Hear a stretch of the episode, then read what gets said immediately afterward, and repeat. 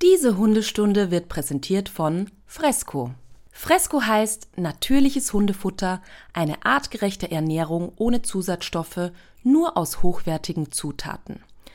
Dabei legt Fresco höchsten Wert auf Regionalität, Nachhaltigkeit und Verträglichkeit. Und auch die perfekte tägliche Belohnung und Motivation im Training gibt es bei Fresco. Die Martin Rütter Trainingsnacks. 100% echtes Fleisch, schonend luftgetrocknet und made in Germany. Greife jetzt zu. Mit dem Code HUND erhältst du bei fresco.dog 10% auf deine erste Bestellung. Fresco. So geht gesunde Hundeernährung. Jetzt auf www.fresco.dog. Herzlich willkommen zu Hundestunde, euer Expertenpodcast über Erziehung und Beziehung. Von und mit Conny Sporrer und Marc Lindhorst.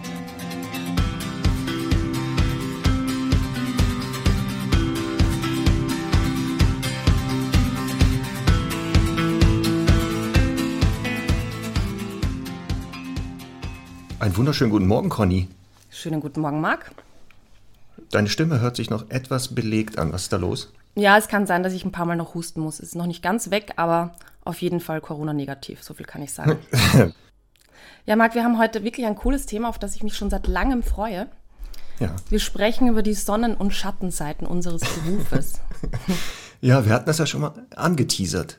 Genau, ja. es gibt ja viele, die irgendwie denken, Hundetrainer sein heißt irgendwie 365 Tage im Jahr Sonne und Welpen streicheln, glaube ich. Ne? Genau.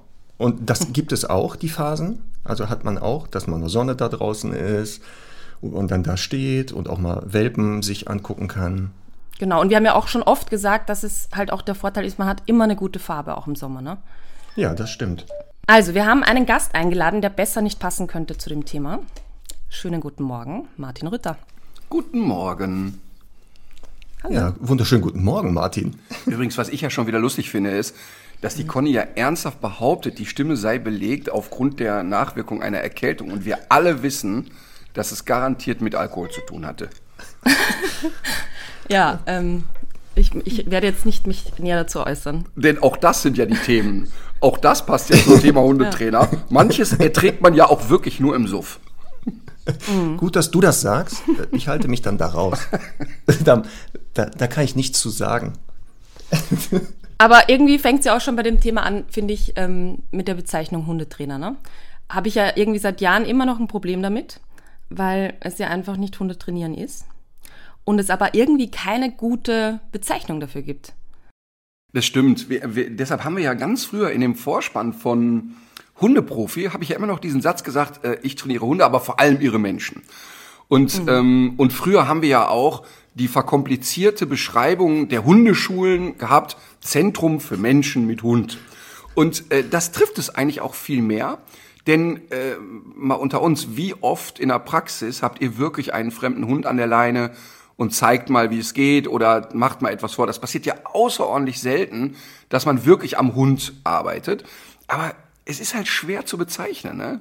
Es war auch damals bei der Anmeldung schwer, dem Finanzamt oder den Versicherungen zu erklären, was genau mein Beruf ist. Und als ich sagte, irgendwann Hundetrainer waren die, ah, okay, das verstehen wir. Jetzt wissen wir, was sie meinen. Aber alles andere war für die so eher ja, aber nicht einordnen. Aber spannend, aber das, entschuldige Conny, aber, aber dass deine Versicherung sofort verstanden hat, worum es da geht, das hast du bitte mir zu verdanken. Denn als ich vor 26 Jahren zu einer Krankenversicherung gegangen bin, habe gesagt, ja, mein Beruf ist Hundetrainer, da hat die gesagt, ja, äh, Dompteur? Nein, nein, nicht Dompteur. Ja, äh, ich guck mal eben. Und dann hatten die keine Kategorie dafür.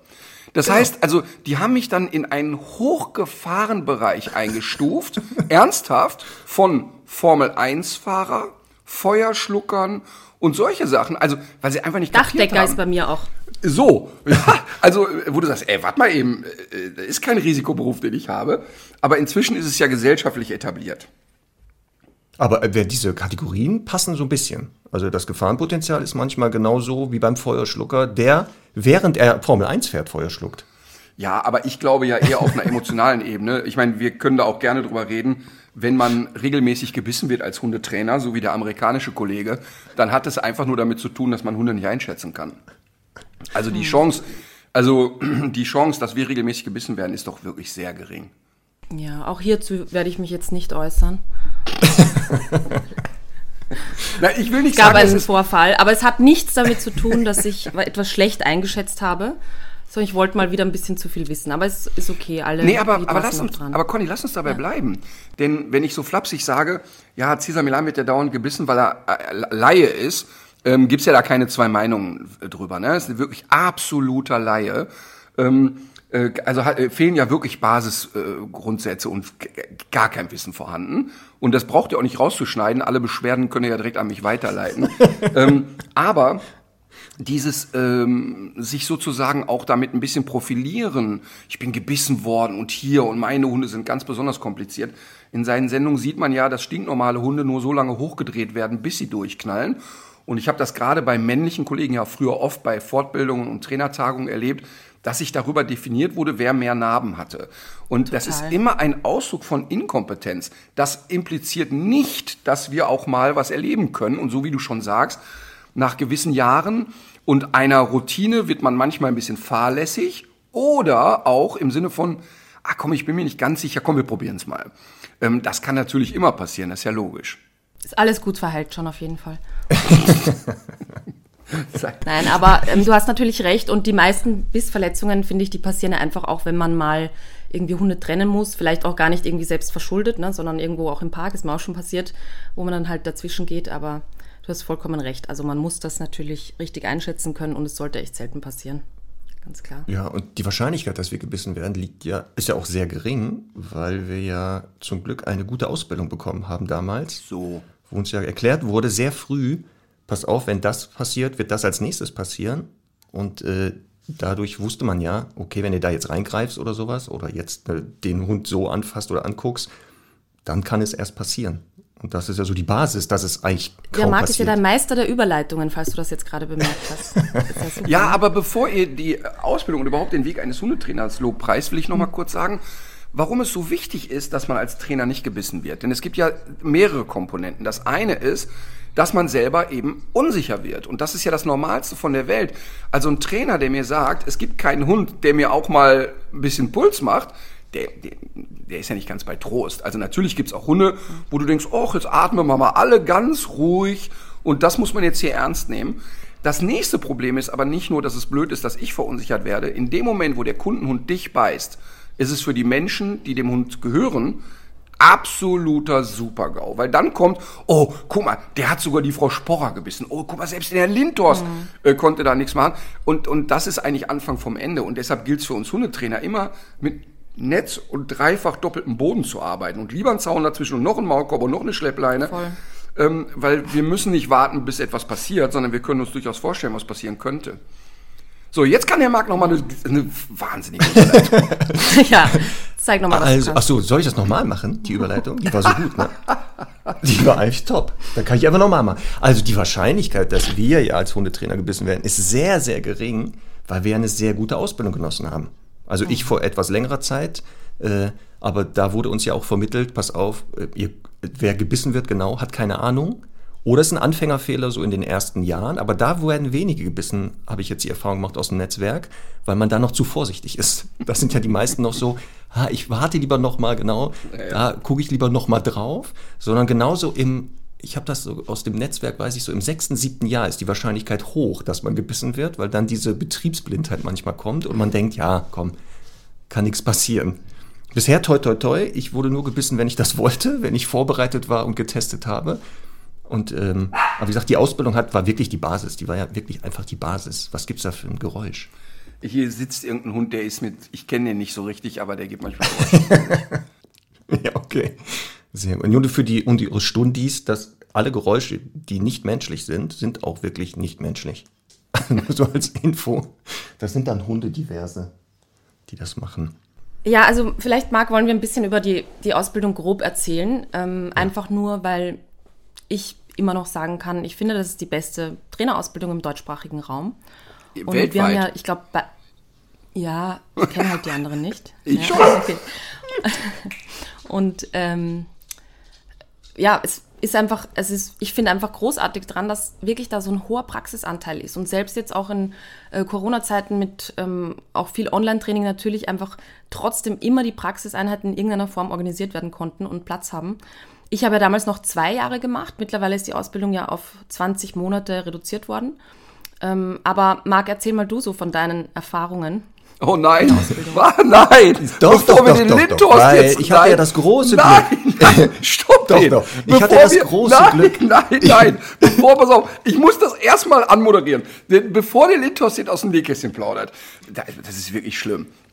Der Marc war ja in der, sozusagen, der war ja noch in der allerersten Gruppe. Also die ersten, die die Ausbildung gemacht haben. Und jeder, der mich kennt, weiß, dass ich ja, ich will es mal nett formulieren, relativ unstrukturiert bin. Ähm, die Ausbildung hat sich in den letzten zehn Jahren natürlich unfassbar entwickelt. Ähm, ist ja inzwischen sehr strukturiert, nicht zuletzt durch Andrea Beusmann, die das alles leitet. Ähm, alles sehr, sehr strukturiert, sehr klar, sehr formatiert, sehr didaktisch ausgeklügelt. Und damals, so Marc, viel Spaß, sah das noch ein bisschen anders aus. Ich wollte das jetzt nett umschreiben, aber unstrukturiert ist ein gutes Adjektiv. Sagen wir, mal es Learning gab, by Doing, oder? Ja, so. es, es, lag auch manchmal am Referenten, also an, an dem Dozenten, der da äh, kam, wie strukturiert das dann war.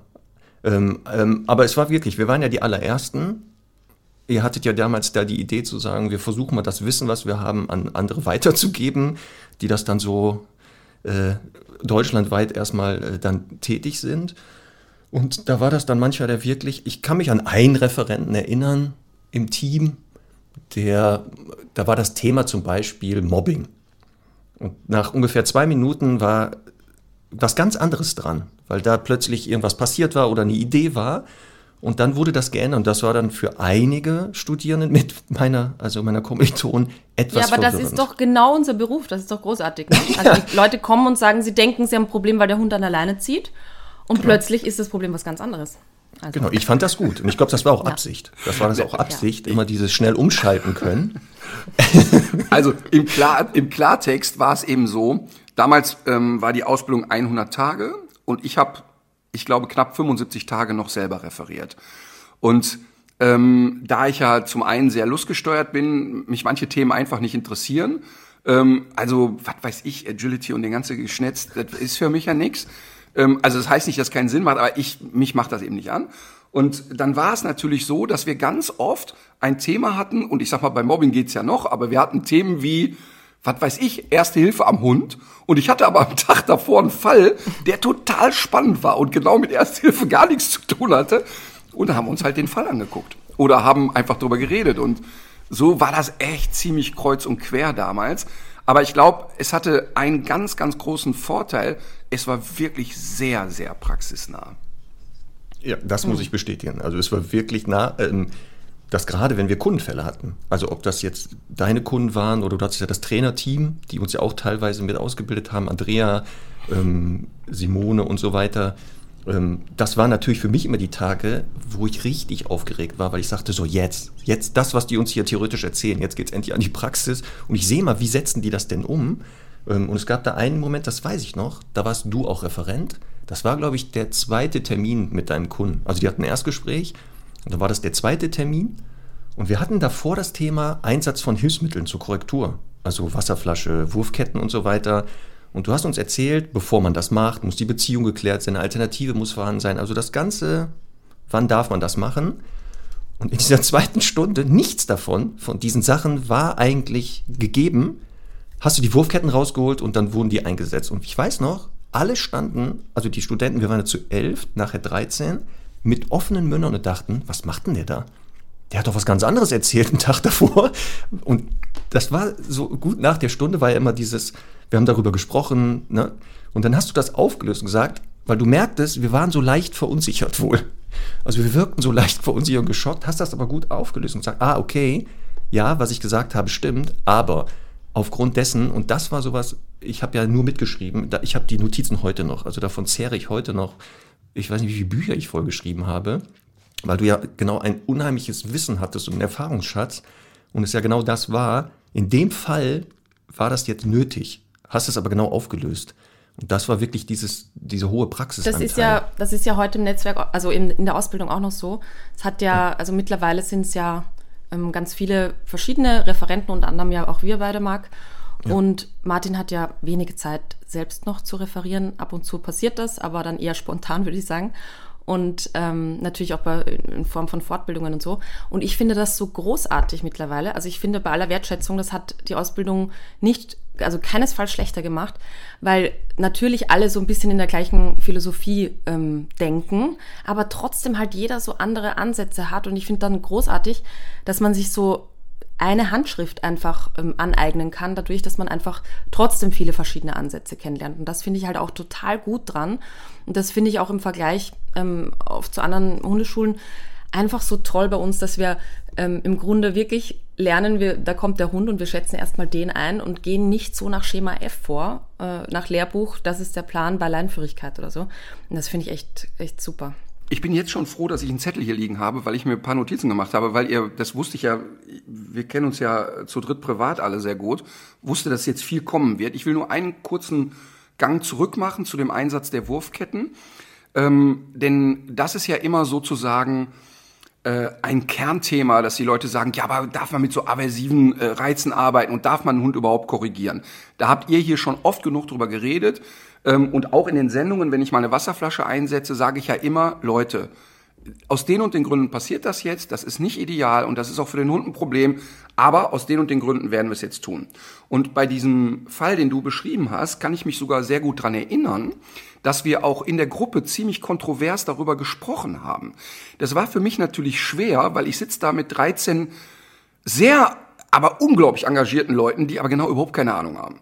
Ähm, nur einige davon hatten ja vorher auch schon Hundeschulen. Also der, der, das ist ja nicht so, dass die alle völlig unbelegt waren, aber aus meiner Sicht war ambitionierte Laien da gesessen. Trotzdem war die Diskussion geil, weil ich da schon gespürt habe, da sitzen 13 Leute und die hören dir sehr aufmerksam zu und die nageln dich an die Wand, wenn du einen Scheiß laberst. Und das fand ich schon geil. Warum ich aber in Ausnahmefällen auch mal eine Korrektur setze, weit bevor wir Alternativen aufgebaut haben. Es gibt Hunde, das muss ich euch nicht erklären, das möchte ich dem Zuhörer erklären, die ähm, derart automatisiert sind in ihren Verhaltensmustern, derart gestresst sind, dass ein langer Weg des Aufbauens eines Alternativverhaltens für den Hund mehr Stress bedeuten würde, als jetzt sofort eine Grenze zu setzen. Der Hund schüttelt sich im Kopf einmal durch und sagt, was war das denn? Und dann kommen wir sofort mit einer Alternative. Ähm, also eine Auszeit zu setzen und zu sagen, und so, hier ist jetzt wirklich Schluss an der Stelle, ähm, kann für einen Hund viel weniger Stress bedeuten als lange Phasen des wir experimentieren um das Problem herum. Trotz alledem ist das ein sehr, sehr komplexer Moment, denn der Kunde darf nicht das Gefühl kriegen, ah, okay, es geht hier um Knüppel aus dem Sack und ich muss nur entsprechend grob mit einem Hund umgehen, dann läuft das. Denn die Korrektur ist immer nur der Moment, wo ich sagen kann, so jetzt resetten wir mal für einen Moment und versuchen was Neues draufzuspielen. Also äh, von daher ist es natürlich die Ausnahme, dass man direkt mit einer Korrektur ins Gebälk kommt. Äh, das ist ein Punkt. Und der zweite Punkt, was Conny gesagt hat, dass es überhaupt kein Nachteil ist, dass ich nicht mehr so oft referiere oder eigentlich nur noch die Fortbildung mit euch mache. Das würde ich sofort unterschreiben, denn natürlich ist es klar, das weiß ich ja im Netzwerk, dass alle sagen, ey, wann kommt er denn mal wieder? Das verstehe ich auch, weil der Erfahrungsschatz natürlich groß ist und alle auch ein bisschen Spaß an den Geschichten haben, die Opa da aus dem Krieg erzählt. Aber diese Wissenssammlung und die Weiterentwicklung, als wir damals das Handbuch geschrieben haben, haben wir ja bewusst gesagt, das Handbuch ist kein Handbuch, sondern ist eine lose Ringblattsammlung, weil wir wissen, dass Wissen sich weiterentwickelt. Und wir Dinge, die wir vor 14 Jahren oder vor 15 Jahren noch richtig fanden, sich heute als falsch herauskristallisiert haben. Und das ist ja das, was wir im Netzwerk immer machen. Wir fordern ja auf und sagen, Leute, bringt ihr eure Erfahrung ein, euer Wissen. Ihr geht ja auch zu externen Fortbildungen. Wir haben auch Referenten, die keinesfalls derselben Meinung sind wie ich, um eben Wissen von allen Seiten zu bekommen. Und das ist wirklich geil, zu sagen, okay, die äh, Studenten bei uns sagen, ich hatte beim Marc Unterricht, ich habe den gleichen roten Faden bekommen, als wenn Conny jetzt da gewesen wäre. Aber trotzdem habe ich da noch mal eine andere Herangehensweise gesehen. Und, und ich glaube auch, genau das macht unsere Trainer auch so sattelfest für den Alltag. Das ist aber auch oft irritierend, weil ich irgendwie dann manchmal auch mitkriege, dass die dann irgendwie zu mir sagen, ja, aber die hat das ja jetzt ganz anders erklärt und so. Dann versuche ich natürlich die Herangehensweise auch nochmal darzulegen. Aber ich finde es einfach großartig, dass man da so, ja, so viele verschiedene Stile einfach kennenlernt oder eben Herangehensweisen. Und wie du sagst, also das ist auf jeden Fall eine Bereicherung. Ja. Und das war auch damals ja in, in, in unserem Ausbildungsjahrgang genau, dass es ja, wie gesagt, auch Trainer aus Martins Team gab, und das war auch für mich so schön zu sehen oder für alle anderen genau, wir haben alle genau so einen roten Faden, aber jeder geht ein bisschen anders ran. Ob das jetzt mit dem Kundenumgang ist oder das Training.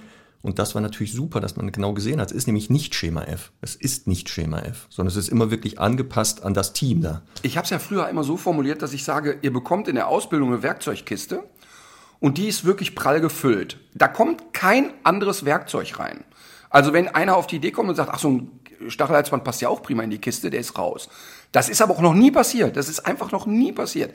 Aber aus dieser Werkzeugkiste muss man sich dann auch bedienen. Und der eine sagt, okay, ich hau den Nagel in die Wand mit einem dicken Hammer und der nächste sagt, nö, ich bohre erstmal ganz gemütlich mit dem Handbohrer ein kleines Loch in die Wand und dann warten wir mal ab und so, ne? Und das ist auch genau richtig und das macht auch den großen Spaß und das ist zum Beispiel auch etwas, ähm, was ich bei jetzt, wenn wir Hundeprofi-Team Ritter machen, ich derart liebe, wenn ich sehe, wie die Trainer vorgehen. Es gab jetzt einen Fall, ähm, da ist die Sophie Schäfer aus Würzburg zu einem Jägerpärchen gefahren, die zwei äh, kleine Terrier hatten. Und dieser Jäger war so, entsprach so dem Klischee, äh, den man so vor Augen hat. Ne? Also der äußerte dann so Sätze wie, der funktioniert nicht auf der Jagd, wenn das hier nicht funktioniert, geht der weg und so weiter. Und ich saß in der Greenbox, habe mir das angeguckt und habe gedacht, Junge, Junge, Junge, wenn ich da vor Ort wäre, sofort Eskalationsstufe 6. Wäre sofort ein Problem geworden. Ich hätte ihn sofort an die Wand genagelt und, und er mich. Und Sophie stand da, lächelte süß vor sich hin, ließ den erzählen. Und ich dachte, okay, wann kommt denn jetzt was? Und dann kam hier so ein kleiner suffisanter Kommentar und da kam so ein kleines, ach so, ähm, ist wohl nicht so ein Familienmitglied. Bums, nächste Kommentar. Und so in ganz kleinen Schritten hat die die Leute gehabt. Und ich fand das spektakulär, dass die einen Hund, den ich für völlig irre gehalten habe, innerhalb von drei Monaten zu einem Hund gemacht hat, der durchaus leinenführig war und mit dem man rausgehen konnte.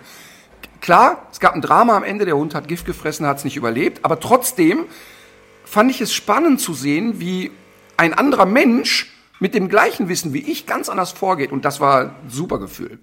Und da gibt's auch eine super Analogie zum Hundetraining, finde ich, weil das ist genau der Punkt. Ähm, und das ist, glaube ich, auch das, wo viele Menschen halt einfach in Hundeschulen scheitern, weil die kommen hin und kriegen erstmal eine am Deckel für irgendwie, wie sie das Halsband drauf haben und was sie überhaupt für ein Halsband haben und kriegen eine richtig fette Korrektur.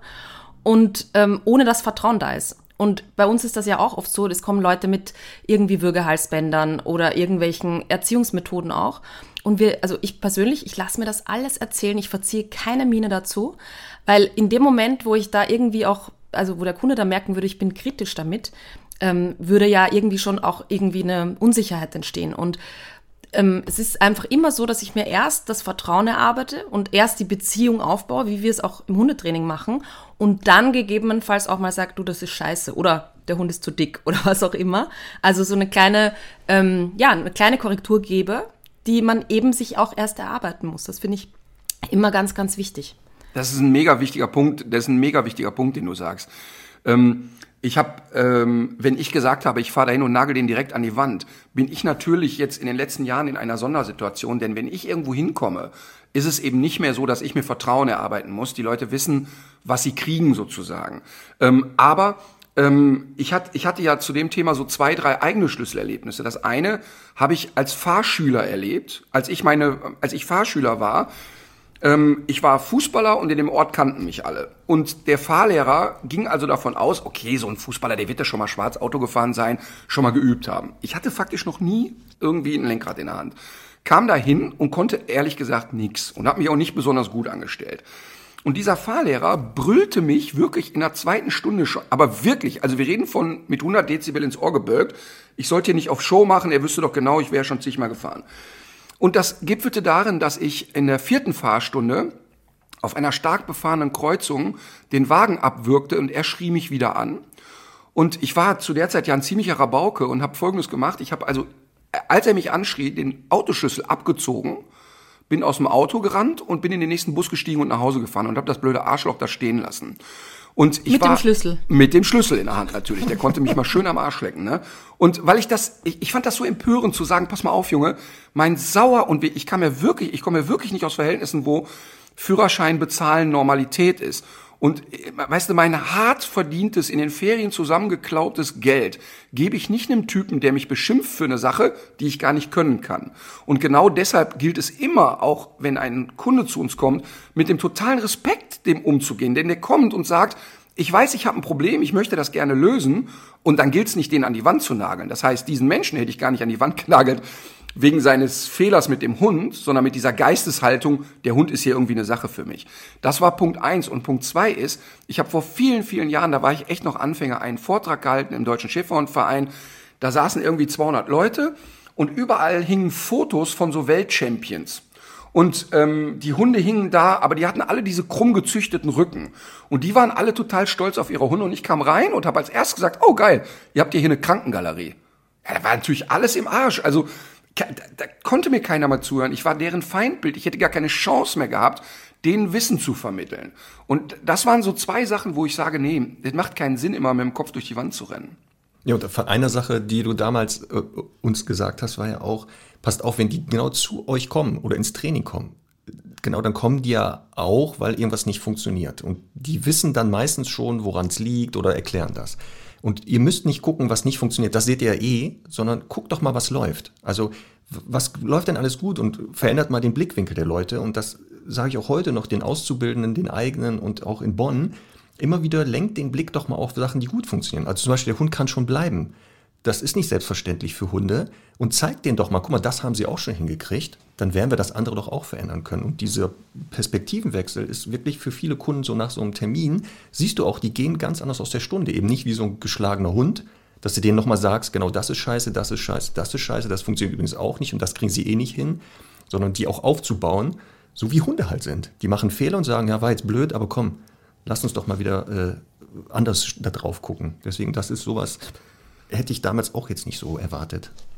Ich glaube halt, die meisten Hundetrainer und Hundetrainerinnen scheitern am Ende an der ja nicht ganz ausgeprägten Sozialkompetenz. Ne? Also wir haben ja ganz oft, also ich kriege so viele Bewerbungen auch und Anfragen über Instagram und so, ich würde auch gerne die Trainerausbildung machen.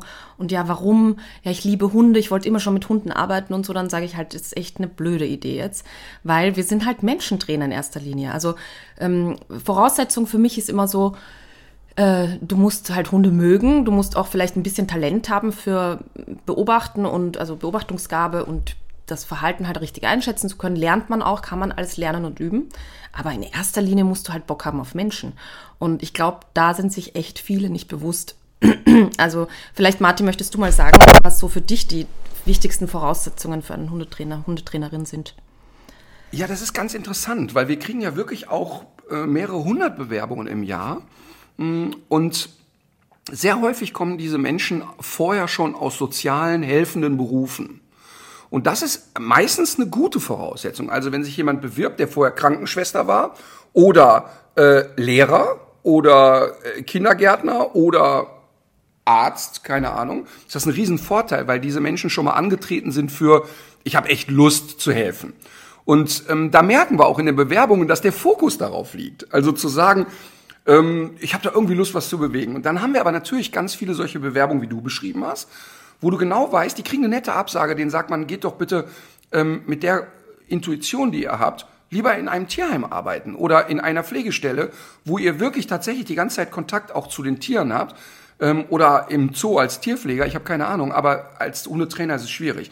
Also es muss eine hohe soziale Kompetenz da sein. Es muss aber auch, und das unterschätzen die meisten, eine unglaubliche Dickköpfigkeit vorhanden sein, was das Thema Selbstständigkeit anbelangt. Mhm. Denn die Leute haben ja die naive Vorstellung, die machen bei uns eine Ausbildung, hängen sich das Martin-Rütter-Schild an den Gartenzaun und dann ist eine Schlange bis Karlsruhe. Und ihr beide wisst es am besten. Wir haben ja jetzt hier, machen wir kein Geheimnis draus, mit den erfolgreichsten Partnern so im Netzwerk oder einen der erfolgreichsten Partnern im Netzwerk zu tun. Also sowohl was Umsätze anbelangt, als was Kompetenz, Erfolg und so weiter anbelangt. Aber das ist ja nicht nur gekommen, weil ihr eine gute Ausbildung gemacht habt, sondern weil ihr ja auch wirkliche ähm, ja, äh, sag ich mal, harte Hunde seid. Also wirklich sagt, pass mal auf, ich raff mich jeden Morgen früh auf, ich muss meine Buchhaltung machen, ich muss meine Mitarbeiter koordinieren, ich muss auch aushalten, acht, neun Stunden in Kälte draußen zu stehen. Ähm, und ich muss trotzdem noch mit der gleichen Leidenschaft am gleichen Abend womöglich noch einen Vortrag halten. Also, und ich muss auch aushalten, wenn mal kein Kunde anruft und ich muss mich marketingtechnisch immer wieder neu aufstellen. Was kann ich machen, um meine eigene Öffentlichkeit größer zu machen. Ne? Also nicht zuletzt ist ein Podcast auch entstanden, weil ihr umtriebig seid und sagt, ey komm, was ist das nächste? Und wir haben Bock darüber zu reden und uns auch zu positionieren. Und das unterschätzen viele. Das Thema Selbstständigkeit, also wie hart Selbstständigkeit ist. Wenn du krank im Bett liegst, gibt's kein Geld, Punkt aus. Und ähm, da muss man eben wirklich auch wissen, naja, ich bin jetzt vielleicht in einer Anstellung, wo es auch gemein gesagt mal ganz gemütlich sein kann. Ähm, ich weiß nicht, habt ihr jemals über eure Berufe vorher geredet? Also Marc, ich zitiere wörtlich, hat sich bei mir beworben mit dem Satz, ich arbeite in dem weltweit größten Sicherheitsunternehmen. Äh, wo arbeitet er denn? Ja, ich war bei der deutschen Bundeswehr.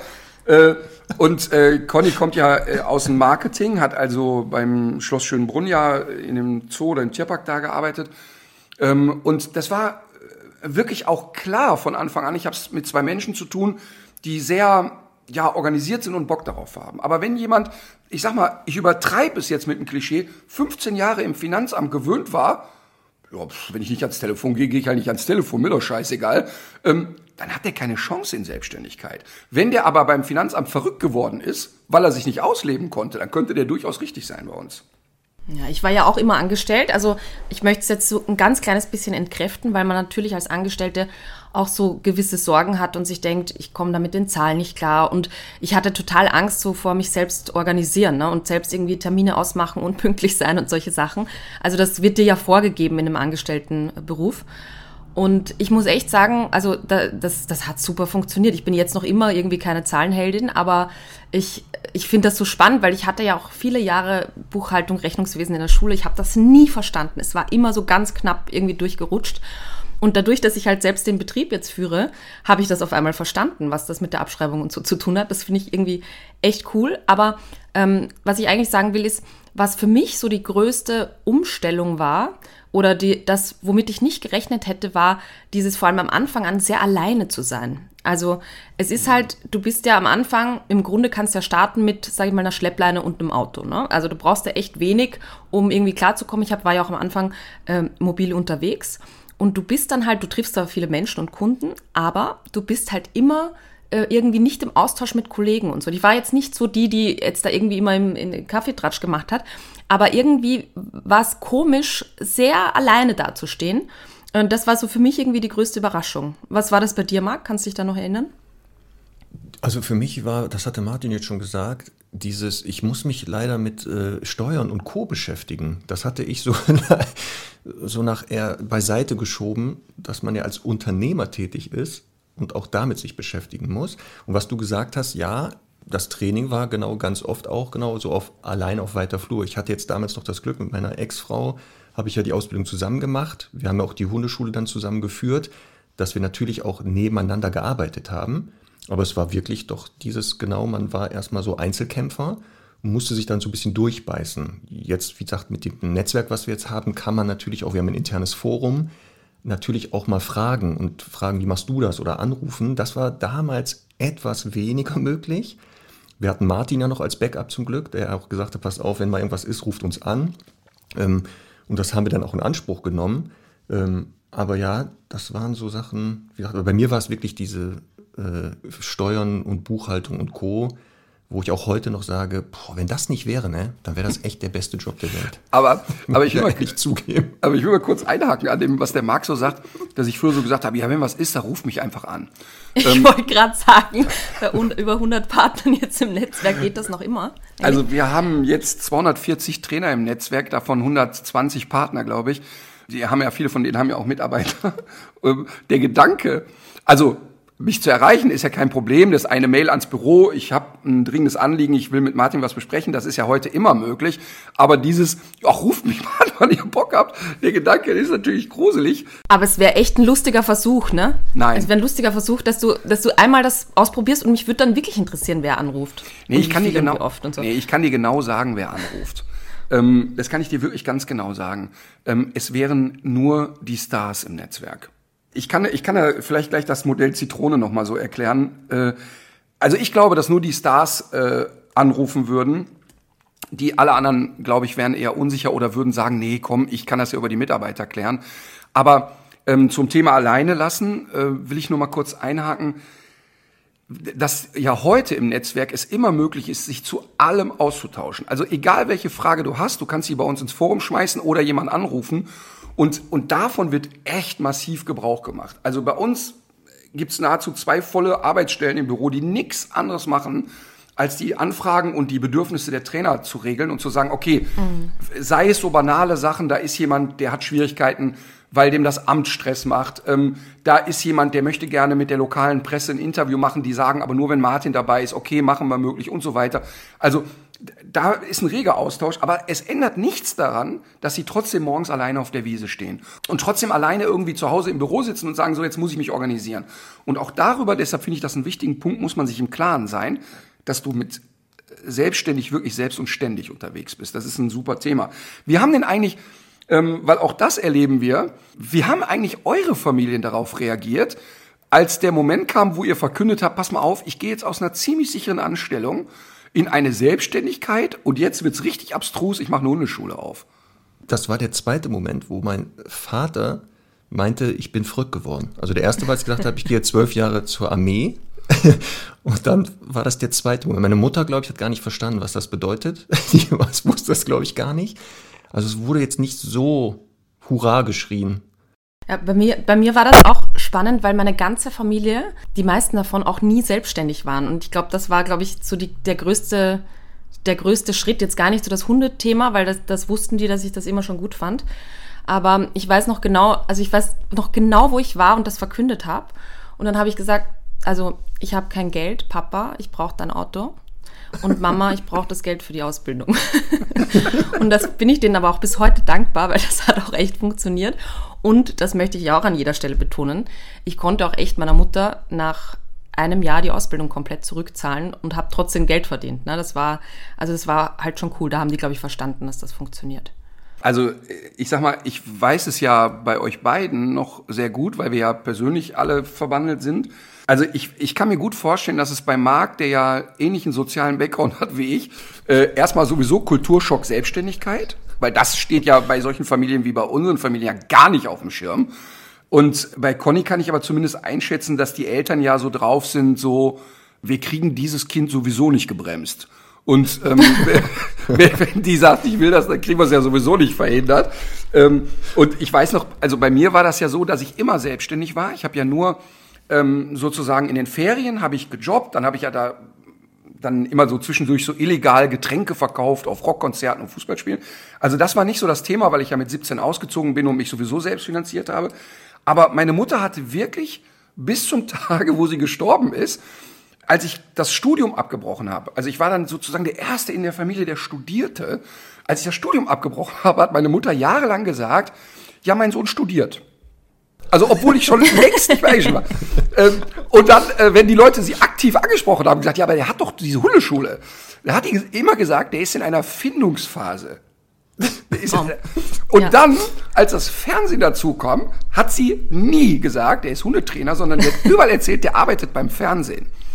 Also, das, also die hat bis zuletzt so ein tiefes Schamgefühl empfunden. Und selbst, selbst in einer vollgepackten Halle mit 10.000 Leuten hatte sie eher so im Kopf, ja, ich glaube, der redet auch über Hunde, aber eigentlich ist er Popstar.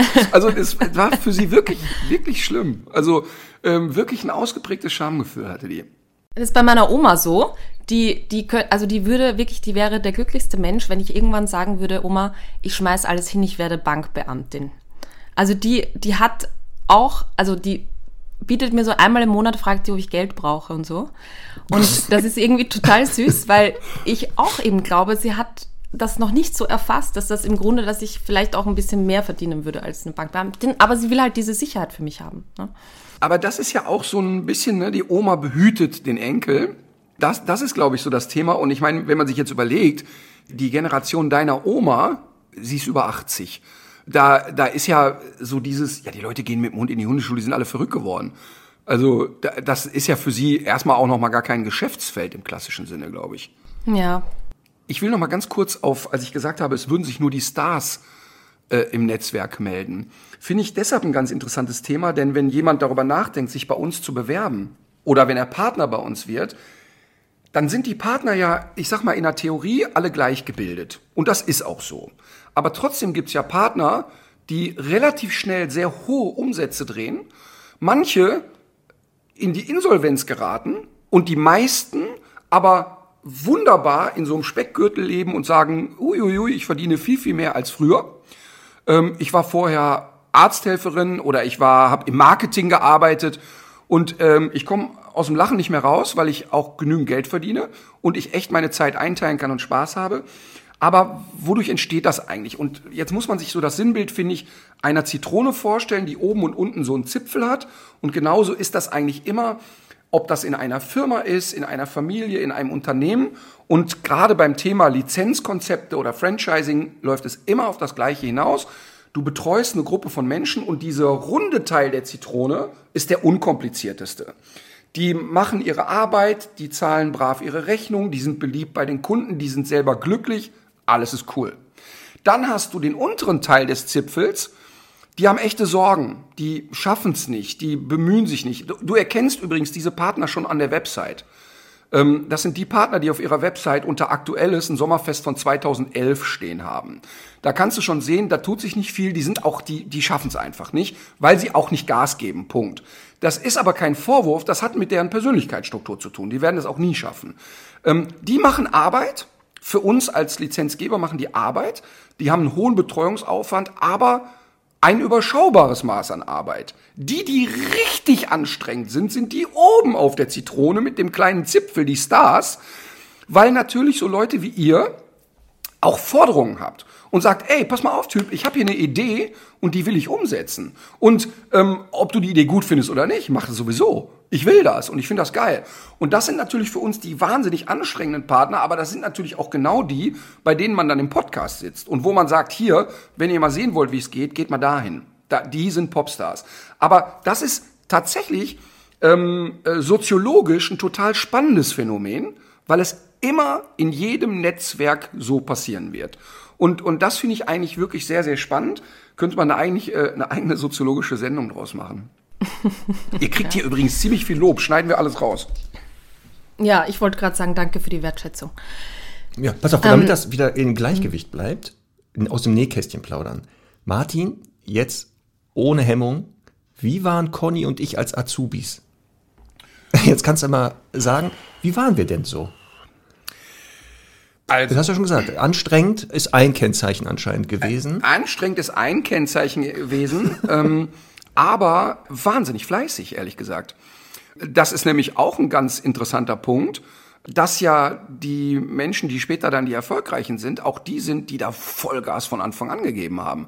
Ähm, also das heißt, euch musste man ja nicht antreiben und sagen, übrigens, ach, mit so einer 3 plus kann man doch nicht happy sein, könntet ihr eigentlich, wenn ihr Bock habt, die Arbeit nochmal schreiben. Das heißt also, ihr wart anstrengend im Sinne von sehr neugierig, sehr wissbegierig. Ähm, die Conny zum Beispiel viel kritischer als du. Conny war wahnsinnig kritisch auch im Sinne von, äh, ist das wirklich so? Ähm, und kritisch ist ja nichts Negatives. Du warst ja immer eher so, okay, ich lass das mal sacken, ich nehme das mal auf, probiere das mal und komme dann mit Kritik. Und, und ähm, Conny war ja von Anfang an sehr, okay, warte mal eben, stopp. Ich äh, möchte jetzt an der Stelle schon mal genau wissen. Das kann ich bestätigen. Ich war ja auch Dozent für Conny. Das war anstrengend. Also wenn Conny in der Gruppe war, wusste ich, die, da wird, die wird immer fragen. Und zwar bis, bis die zufrieden ist. Das war, die hat auch nicht aufgehört. Also das hat sich aber im Podcast auch nicht verändert, finde ich. Ehrlich ich weiß, das merke ich. Nein, aber es ist ja, ja, aber genau, weil man darf kritisch sein, nicht mit Querulantentum verwechseln. Daran, das ist ja auch immer so, wenn du zu Referenten gehst und du merkst, der kriegt schon Puls, weil einer zwei Fragen hintereinander stellt, brauchst du kein zweites Mal hingehen zu so einem Referenten. Also das ist totaler Blödsinn. Natürlich muss ich, wenn ich irgendwo einen Vortrag halte, auch jemand, der jetzt die 50. persönliche eigene Frage stellt zu seinem Hund, den muss ich auch mal abwürgen und sagen, ey, Einzelberatung buchen. Aber wenn es um die Sache geht, also das heißt, ich kann sagen, anstrengend, kritisch, aber eben auch ziemlich fleißig.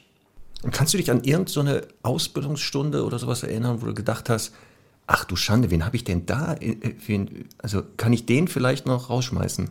Oder kann nee, ich was machen? Nee, das, das habe ich, das habe ich wirklich, das habe ich übrigens in all den Jahren nur ein einziges Mal genannt, gedacht. Und ähm, wo ich wirklich während der Ausbildung dachte, ey, was haben wir denn jetzt gemacht? Ähm, natürlich trennen sich auch Wege und na klar sind nicht alle Trainer, die wir ausgebildet haben, ins Ziel gekommen.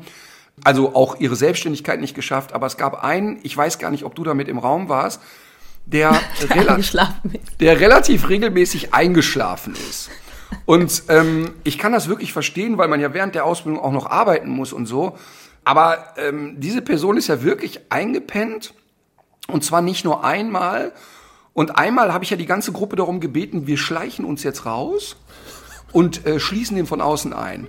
Ne? Und ähm, also da habe ich wirklich während der Ausbildung gedacht, das wird in 100 Jahren nichts. Und das hat sich dann hinterher auf der Wiese auch bestätigt. Das war wahrscheinlich der inkompetenteste Partner, den wir jemals auf eine Wiese gestellt haben. Und genau deshalb haben wir ja auch dann die Verträge nicht verlängert und aus dem Netzwerk rausgenommen. Ja, und das muss man ja auch sagen, die Auswahlverfahren, die Auswahlverfahren haben sich ja total verändert. Ne? Also ich glaube, früher war man da irgendwie ein bisschen offener und dann hat sich halt auch herausgestellt, manche Dinge muss man vielleicht auch vorher ein bisschen überprüfen. Also ohne, dass das zu streng ist. Aber zum Beispiel, ich hatte ja noch keine, keine praktische Aufnahmeprüfung, was eben nicht bedeutet, dass der Hund jetzt irgendwie gewisse Dinge erfüllen muss. Ich hätte die Hose gemacht, wenn ich mit meinem Hund damals da auftreten hätte müssen. Aber es geht ja darum, so ein bisschen einfach zu schauen, sind die Leute jetzt sehr ungeduldig, haben die ein bisschen Gefühl dafür. Und das finde ich auch total richtig, ehrlich gesagt, dass sich das, ähm, dass das immer strenger wird. Absolut. Also da kann ich auch vielleicht sagen, als wir die ersten Partner ins Netzwerk geholt haben, hatte ich nur ein einziges Bewertungskriterium. Es gab nur eins. Und das war, glaube ich, dass dieser Mensch aufrichtig mit anderen Menschen umgehen wird. Alles andere hat mich nicht interessiert. Nicht null. Ähm, und ich habe ja auch Menschen aktiv angesprochen. Den Marc zum Beispiel, das weiß ich noch sehr genau. Der Marc war bei einem Vortrag von mir in Erfstadt im alten Gasthaus, war dort ernsthaft, ganz normal, ich, wir kannten uns null. Und Marc hat während des Vortrages drei, vier Fragen gestellt. Und ich habe sofort gemerkt, der ist anders als alle anderen, die hier im Raum sitzen. Und dann haben wir in der Pause und danach miteinander geplaudert und ich habe Marc aktiv gebeten, bewirb dich bei uns der, da war Marc ja noch bei der Bundeswehr und war gerade in so einer Umbruchphase und äh, da habe ich ihn aktiv angesprochen und das würde ich heute auf, ich würde jemand sagen, bewirb dich mal, aber ob ich den nehme, weiß ich nicht. Marc hätte ich da in dem Raum unterschreiben lassen. Ähm, ist natürlich total absurd, der Gedanke im Nachhinein. Ähm, aber ähm, damals habe ich nur geguckt, ist das jemand, dem ich eine soziale Kompetenz zutraue. Heute schauen wir auch auf ganz großer Ebene, trauen wir ihm eine Selbst oder ihr eine Selbstständigkeit zu. Glauben wir, dass es ein Mensch ist, der es aushält, selbstständig zu sein. Dann wollen wir gucken, wie war sein Lebenslauf bisher. Dann wollen wir gucken, ähm, wie du sagst, zeig uns mal deinen Hund. Und zwar nicht, funktioniert der? Ich meine, äh, eine Voraussetzung, Hundetrainer zu werden, ist ja, dass man einen Hund hat, der völlig neben der Schraube ist. Also die meisten Menschen, die sich bei uns bewerben, die haben selber einen Hund gehabt, mit dem sie große Probleme hatten, sind durch x Hundeschulen gerannt, waren immer unglücklich und fühlten sich nicht gut aufgehoben. Auf einmal landen die bei einem Trainer von uns und sagen, äh, so geht das? Und finden das so geil, dass sie sich selber bewerben. Also da wollen wir, wenn wir den Partner, den zukünftigen Partner mit seinem Hund erleben, wollen wir keinesfalls, dass wir checken, ist dieser Hund super gedrillt und funktioniert der und so etwas, sondern wir möchten nur gucken, wie geht eigentlich jemand mit einer Problemstellung um? Und was hat der für ein Gespür für einen Hund? Und ähm, da geht's, also ich bin mir 100% sicher, dass das Trainingslevel, was ich mit Emma habe, garantiert nicht ausreichen würde, um jemanden im Docs-Netzwerk zu beeindrucken. Also darum geht's gar nicht, sondern es geht darum, wie ist so ein Verhältnis und wie ist die Intuition. Da kann der Hund durchaus ein Chaot sein. Das ist gar nicht das Thema. Ich kann mich noch daran erinnern, wir sollten ja damals dann zur Ausbildung, wenn es um Praxis ging, unsere Hunde mitbringen. Und ich hatte ja damals, Martin kennt ihr noch, den Mops Onno, der mich ja dann auch dazu gebracht hat, Hundetrainer zu werden, weil Martin das ja genau sagt, dass die meisten Hundetrainer ja so verhaltenskreative Hunde haben, wo man sich ja dann intensiver damit beschäftigen muss mit dem Thema.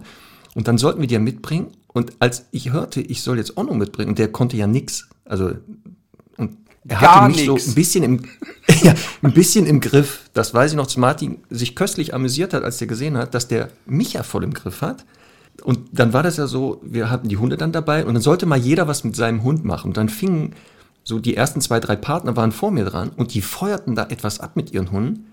Ich habe Schweißausbrüche bekommen. Ich dachte so, wenn der das jetzt sieht, dass Onno ja nichts kann und das noch nicht mal richtig, dann kündigt er dich hier.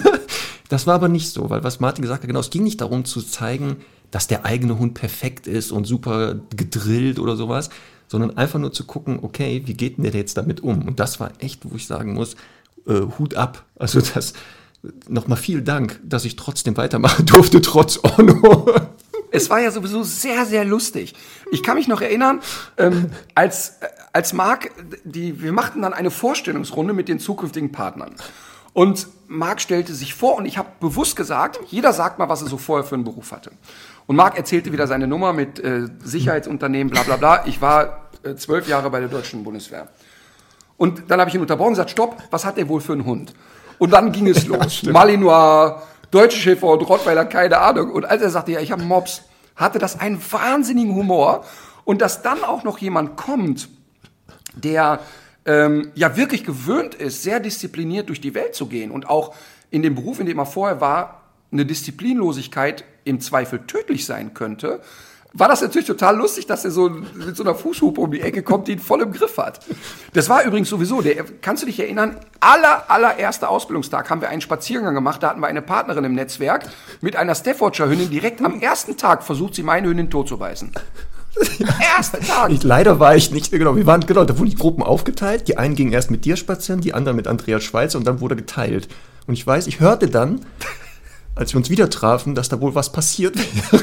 fulminanter Einstieg, die Hunde Freilauf, wir gingen in der Eifel spazieren und ähm, Mina buddelte an einem Maulwurfshügel rum und dann kam die junge Staffordshire Hündin und steckte da so die Nase rein und Mina in ihrer naiven Art machte und die Staffordshire Hündin, ach so, rrr, und direkt Vollgas. Die, also gar nicht mit wer hier äh, sich ums Loch streitet, sondern direkt wer macht wen hier platt.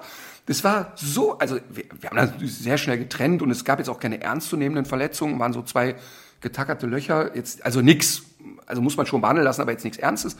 Ähm, es war aber sehr, sehr interessant, dass da sofort sechs, sieben Trainer in Schockstarre waren. Oder angehende Trainer. Schöner Auf, Auftakt. Ach, herrlich. Äh, Marc, ich hätte da, du wirst es nicht glauben, aber ich hätte da sogar einen Witz dazu. Einen Hundewitz. So, wartet. Aber- also, Premiere, liebe Hörer, Premiere. liebe Hörer, ich bin an der Stelle weg. Wenn jetzt diese Scheiße kommt, den Witz ab. Oh Gott. Der Witz ist wieder mal, also der Witz ist so gut, ähm, aber so inkorrekt wieder, dass das für uns drei, glaube ich, Jahre bedeuten würde, wieder sehr viel ähm, gut zu machen. Deswegen erzähle ich ihn mal nicht. Doch. Ja, Vielleicht- Ah, nee, du kannst ja, bitte? stopp, stopp, stopp, stopp. Du kannst das jetzt nicht äh, anfangen. Nein, du kannst sowas nicht. Hau los raus. raus ey, wir sind doch sowieso nicht korrekt. Hau raus. Sonst jetzt jetzt aufpassen, sonst erzähle ich einen. Das wird nicht Ja, und besser. pass auf. Und das Gute ist, der Marc, also den hat uns ein Hörer geschickt. Und der Marc wird jetzt gleich wissen, welcher Witz das ist und verfällt jetzt schon vor Scham. so wie beim letzten Mal, beim letzten Witz. Den hat er auch erkannt und ich habe gesehen, wie er immer weißer wird, weil ich den erzähle. Aber dann musst du, du bist juristisch raus, wenn du sagst, also, ich zitiere. Folgende Person, wir nennen sie nicht namentlich, und ich möchte mich jetzt schon von dem Inhalt distanzieren, aber ich finde, dass man das auch aufklärerisch äh, äußern sollte. Gut. Also, was, was hat vier Beine und einen Arm? Ich weiß es. Ich sag's aber nicht. Ein Pitbull auf einem Kinderspielplatz. Oh Gott, jetzt geht das wieder los. Also, ich möchte Ja. an der Stelle deutlich hab euch betonen, gewarnt. das sind die Gedanken von Cornelia Spruch. Genau. Ich halte mich da raus. Ich habe den auch. Ich erzähle den nicht. Ich werde den Hm. nicht erzählen, weil ich erzähle Witze zum Beispiel wie, wie nennt man ein Möbelstück, das bellt? Oh ein Wauschrank. Ein Wauschrank. Verstehe ich nicht. Ein Ah, Einbauschrank. Einbauschrank. So statt Einbauschrank. Einbauschrank, verstehe. Mhm. Genau. Okay. Wahnsinn. Also der Erfolg dieses Podcasts, glaube ich, der ist ausschließlich äh, auf diese Witze-Rubrik zurückzuführen. Soll ich dir was sagen? Weißt du, wer schuld ist als einziger an, Ich dieser, weiß. an dieser Kategorie? Ja. Ich weiß. Also ich, ich kann auch nichts dafür und ich kann mich jetzt auch nicht wehren. Ich kann nur ähm, das immer gekonnt ignorieren, aber es bringt nichts. ich kann auch wirklich über Witze auch grundlegend nicht so gut lachen. Aber wenn Markus Krebs Witze erzählt, dann bricht leider mein Robot-Gen in mir durch und dann geht's doch. Aber ich selber kann keinen erzählen und werde es auch nicht tun. Ja. Nein, er ist doch mein großes Vorbild. Ja, ich, äh, du hast auch ähnliches Talent, habe ich das Gefühl. Ich sehe auch ein bisschen so aus, oder? So ein bisschen Ähnlichkeit gibt's ja schon. Wir kommen ja alle drei aus Die Duisburg. meisten, ich habe es ja wirklich erlebt. Ich war mit Alexander Freitag auf Mallorca Ja. und ich schwöre bei Gott, es kam eine Gruppe deutscher Handballspielerinnen, die mit ihm Fotos machen wollten, weil sie geschworen haben, sie hätten Markus Krebs gesehen. Aber es hat auch noch niemand die beiden in einem Raum gesehen, ne? muss man jetzt auch sagen. So. Also, Jetzt, wo du sagst, also Conny. äh, liebe Männer, das ähm, heißt ja Hundestunde hier, ne? Jetzt sind wir schon bei 55 Minuten. Ich würde auch noch wahnsinnig gerne unsere Top 3 abfeuern. Sollen wir das noch machen? Habt ihr, habt ihr immer so eine Grenze, wo ihr sagt, ihr dürft nicht länger? Ja, äh, es ist halt, es würde eskalieren einfach, wenn, ich- wenn ich nicht ab und zu zur Raison rufen würde. Deswegen. Ich wollte gerade sagen, Conny, auch wenn sie sagt, sie achtet nicht auf Zahlen, aber da ist sie sehr genau. Also ich will das auch immer, ich reiz das immer aus, aber Conny bremst da unheimlich. Aber was echt interessant ist, wir, also Katharina und ich machen ja einen Podcast, ähm, und da hieß es immer, nie, also von den Podcast-Profis, nie länger als 50 Minuten, die Leute schalten weg. Und ähm, Nix. wir sind immer so um eine Stunde, aber wir haben auch schon Folgen, die eine Stunde 20 waren, und das waren spannenderweise die erfolgreichsten.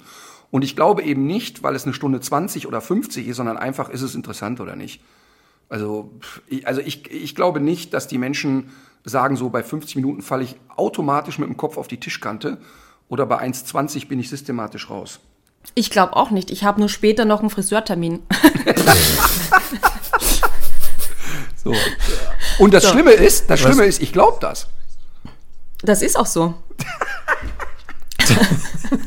Ja, ich muss noch Hundefutter holen. Ja gut, das hat der Zeit. Also sollen wir die Top 3 noch machen? Ja, ich bitte darum. Ja, die müssen wir noch machen. Okay, also wir haben uns entschieden, die Top 3 skurrilsten Erfahrungen als Hundetrainer. Conny und Max Top 3. Top 1, ich traf Marc Lindhorst. Top 2, ich traf Conny Schmauer. Mist, das waren doch meine Top 3. Also ich würde sagen, wir lassen dem Gast den Vortritt mit Platz 3. Also, Platz 3. Wir haben ja Zeit, wir haben ja festgestellt, es dauert eine Stunde 20. Ich hatte, äh, es ist wirklich ewig her. Ich hatte in Köln einen Rottweiler im Training, der äh, beschlagnahmt war und durch mehrere Hände ging. Und ähm, man wusste zu Anfang nicht so genau, wo wurde der beschlagnahmt. Dann war dieser Hund schon ziemlich alt, elf, was für einen Rottweiler ja schon ein steifes Alter ist. Arthrose, HD, alles was dazugehört und ging zu einem jungen Pärchen nach Köln. Also jung, relativ so in Connys Alter. Und ähm, die kamen dahin, hatten mit dem Hund nie ein einziges Problem. Und in dem Tierheim hieß es aber, der Hund ist unter anderem beschlagnahmt worden, weil er mehrmals Menschen ernst angegriffen und verletzt hat. Okay. Der Hund ein halbes Jahr in dieser Familie und in dieser Konstellation, es gab nicht ein einziges Problem. Und irgendwann kommt Frauchen die Treppe runter, sehr großes Haus in, in Köln, in einer äh, Villengegend, kommt die Treppe runter und der Hund versucht mit aller Vehemenz die Treppe hochzubrettern und sie anzugreifen. Aufgrund der körperlichen Konstitution war der ziemlich lahmarschig in dem Moment und ging also nicht ran. Das heißt, Frauchen ist die Treppe hochgerast, hat sie in Sicherheit gebracht. Die Leute rufen mich an. Ich fahre dahin. Die haben nicht die kleinste Erklärung, wie kam es zu dieser Attacke. Wir haben alles hoch und runter getestet. Nix. Schmerzen geguckt, äh, wie reagiert er, wenn es weh tut und so weiter und so fort. Alles easy going. Es gab einfach überhaupt keinen Grund. Okay, ich fünf, sechs, sieben, acht Mal dahin, völlig ratlos weg. Es passiert äh, natürlich manchmal beim Hundetraining auch der schöne Zufall. Eine Freundin der Familie betritt das Haus und der Hund geht völlig vehement auf sie los. Nichts passiert, wir konnten ihn stoppen. Und verrückterweise hatte ich auch da wieder keine Erklärung. Dann über Recherchen und 27 Ecken kriegen wir raus, dieser Hund ist in einer Zuhälterei in Hamburg beschlagnahmt worden. Und dann denkst du, aber warte mal eben, was war denn so seine Aufgabe? Kriegten wir nicht recherchiert und dann kam es mir, beide Frauen hatten in der Phase, als der Hund sie attackierte, auffällig und jetzt wirklich absurd kurze Röcke an. Und zu Anfang habe ich gedacht, Martin, das ist eine Geisteskrankentheorie, der kannst du nicht nachgehen. Bin ich aber nachgegangen und jetzt wird's wirklich absurd. Dann kam zum nächsten Hausbesuch der Herr Rütter in kurzem Rock. Und ähm, habe mir dann in Köln, es ist ja sehr einfach, Kostüme zu bekommen, mich ähm, halt mit sehr kurzem Rock vor die Haustür gestellt und siehe da, die Attacke kam sofort. Dieser Hund war, und das ist wirklich trainingstechnisch eigentlich eine Meisterleistung, darauf dressiert, Frauen in kurzen Röcken, in dem Fall Prostituierte in Hamburg zu bedrohen. Und der, der tilte wirklich sofort alles, was kurze Röcke anhatte, war der Tilt und Error. Und das Absurde ist, und das ist das Gemeine, dass der wie ein Hund, der ein zu starkes Beutefangverhalten hat, also der einen Tennisball sieht und außer sich ist, konnte der in der Phase dann auch nicht mehr abstrahieren, warte mal, das ist ein Sozialpartner, den habe ich doch gern. Also da brach alles in dem raus. Ganz schlimm, fand ich sehr bedrückend. So lustig das Bild war, dass ich da mit kurzem Rock vor der Tür stehe, fand ich aber sehr bedrückend und war so einer meiner Schlüsselerlebnisse, wie traurig es werden kann, wenn Menschen Hunde missbrauchen. Fand ich sehr skurril und sehr bedrückend. Das ist meine drei. Ja. Marc. Bei mir war Platz drei äh, eine Dame, Ersthundehalterin ähm, in der Welpengruppe, und dann nachher in der Junghundegruppe und dann redeten wir irgendwann über Geschlechtsreife, woran erkennt man das und äh, beim Rüden das vermehrte Beinchen heben, das Spiel wird ein bisschen gröber und bei der Hündin halt die erste Läufigkeit. Und alle so, ach, ist ja spannend und tralala. Und nach der Stunde kam die besagte Dame zu mir und sagte, ja, das mit der Läufigkeit, okay, ähm, ich hätte da nur noch eine Frage. Ich so, ja, was denn? Wo kommt denn das Blut raus? Also woran erkenne ich denn? Und dann dachte ich, wie, wo kommt das Blut raus? Ja, äh, wo? Und sagte ich, ja, äh, das ist ähnlich wie bei Menschen, das kommt halt aus der Scheide. Ach so, das ist ja spannend. Also die Dame war so, dass die wirklich absolute Anfängerin war. Und das war für mich schon der erste Moment, wo ich dachte, okay. Das erinnert mich an einen, an einen alten Professor, der mal bei mir im Training war mit einem Dackel. Auch so erster Hund, erste Stunde, der Typ irgendwie 75 oder so. Er hat gesagt, was ist ein Rüde? das gibt es manchmal. Aber was sagt man denn dann einer Frau, wenn die mit so einer Nummer aus der Höhle kommt? Ich sagte dann, also das kommt halt aus der Scheide raus. Ich hatte erst überlegt, ob ich sage, wo kommt das bei Ihnen raus? Aber dachte ich, das ist dann doch zu persönlich. Das, das sage ich mal lieber. Aber mit der Antwort war sie dann auch zufrieden und ging nach Hause brav und wusste dann, woran, also wo es rauskommt, auf welche Zeichen sie achten. Musste. Verrückte, verrückte, verrückte Welt. Ja. So, mein Platz drei. Ähm, weiß nicht, ob er so ganz mithalten kann, aber war für mich sehr prägend. Und zwar ähm, hatte ich einen Hausbesuch in einer so einer kleinen Gartenlaube. Also wirklich so ein kleiner Garten und so eine Hütte dabei. Und wir haben ja dann immer so im Kalender im Termin stehen, irgendwie mag keine Menschen oder so. Ne? Und das ist irgendwie auch der Klassiker und so. Und ich ähm, läute da an, schaue halt, okay, kein Hund, ich höre auch nichts und so. Das ist immer erstmal verdächtig. Ne? Und ich hatte damals die Katja dabei, ähm, meine äh, Trainerkollegin, die äh, gerade angefangen hat, beziehungsweise irgendwie gerade so im Praktikum war. Ihr, glaube ich, erstes Praktikum. So, und ich gehe da rein ähm, und die Frau begrüßt mich, total nervös auch gewesen und so. Und dann sage ich, ja, wo ist denn das Tier? Und dann sagt sie, ja, der ist da, der ist da im, im Häuschen. Ne? Und das war eben wirklich so ein kleines Häuschen und auf einmal rumpelt und poltert das in dem Haus. Und ich denke so, okay, also das ist ja auch wieder zum Thema Sicherheit immer wichtig. Wie machen Sie das denn sonst, wenn Besuch kommt? Ne? Und sie sagt, ich habe seit zweieinhalb Jahren keinen Besuch. also gar nicht. Ja, und äh, dann, und ich wusste ja auch nicht so richtig, weil da stand Mischling, was das jetzt für ein Hund ist. Und dann kam halt raus mit Maulkorb, mein, auf meine Bitte hin, äh, Maulkorb und angeleint natürlich auch, so ein, ich sage jetzt mal vom Typ Ritschbeck Pitbull Mischling. Glückwunsch der auch wirklich dann in, in, in der ersten oder in einer der ersten Praktikumstunden die Katja voll auf dem Schirm hatte und voll attackiert hat. Sie war ganz brav und ist da irgendwie ruhig gestanden. Aber ja, so prägen halt Erfahrungen. Aber das gibt's halt, ne? Dass Leute dann einfach sagen, also dass Hunde dann so das Leben bestimmen können, dass sie einfach sagen, ich treffe halt niemanden mehr. Aber jetzt, wo wir darüber reden, ne, plöppen bei mir 20 skurrile Sachen auf. Das ist wirklich, ey. also ich hatte jetzt erst so, oh, was wird mir da so einfallen? Aber äh, äh, weißt du, ich hatte, wie du sagst, zwei Jahre keinen Besuch mehr. Ich habe ja Hausbesuch und äh, großer ähm, großer Riesenschnauzer ähm, knurrt Herrchen an, wenn er bei Frauchen im Bett liegt.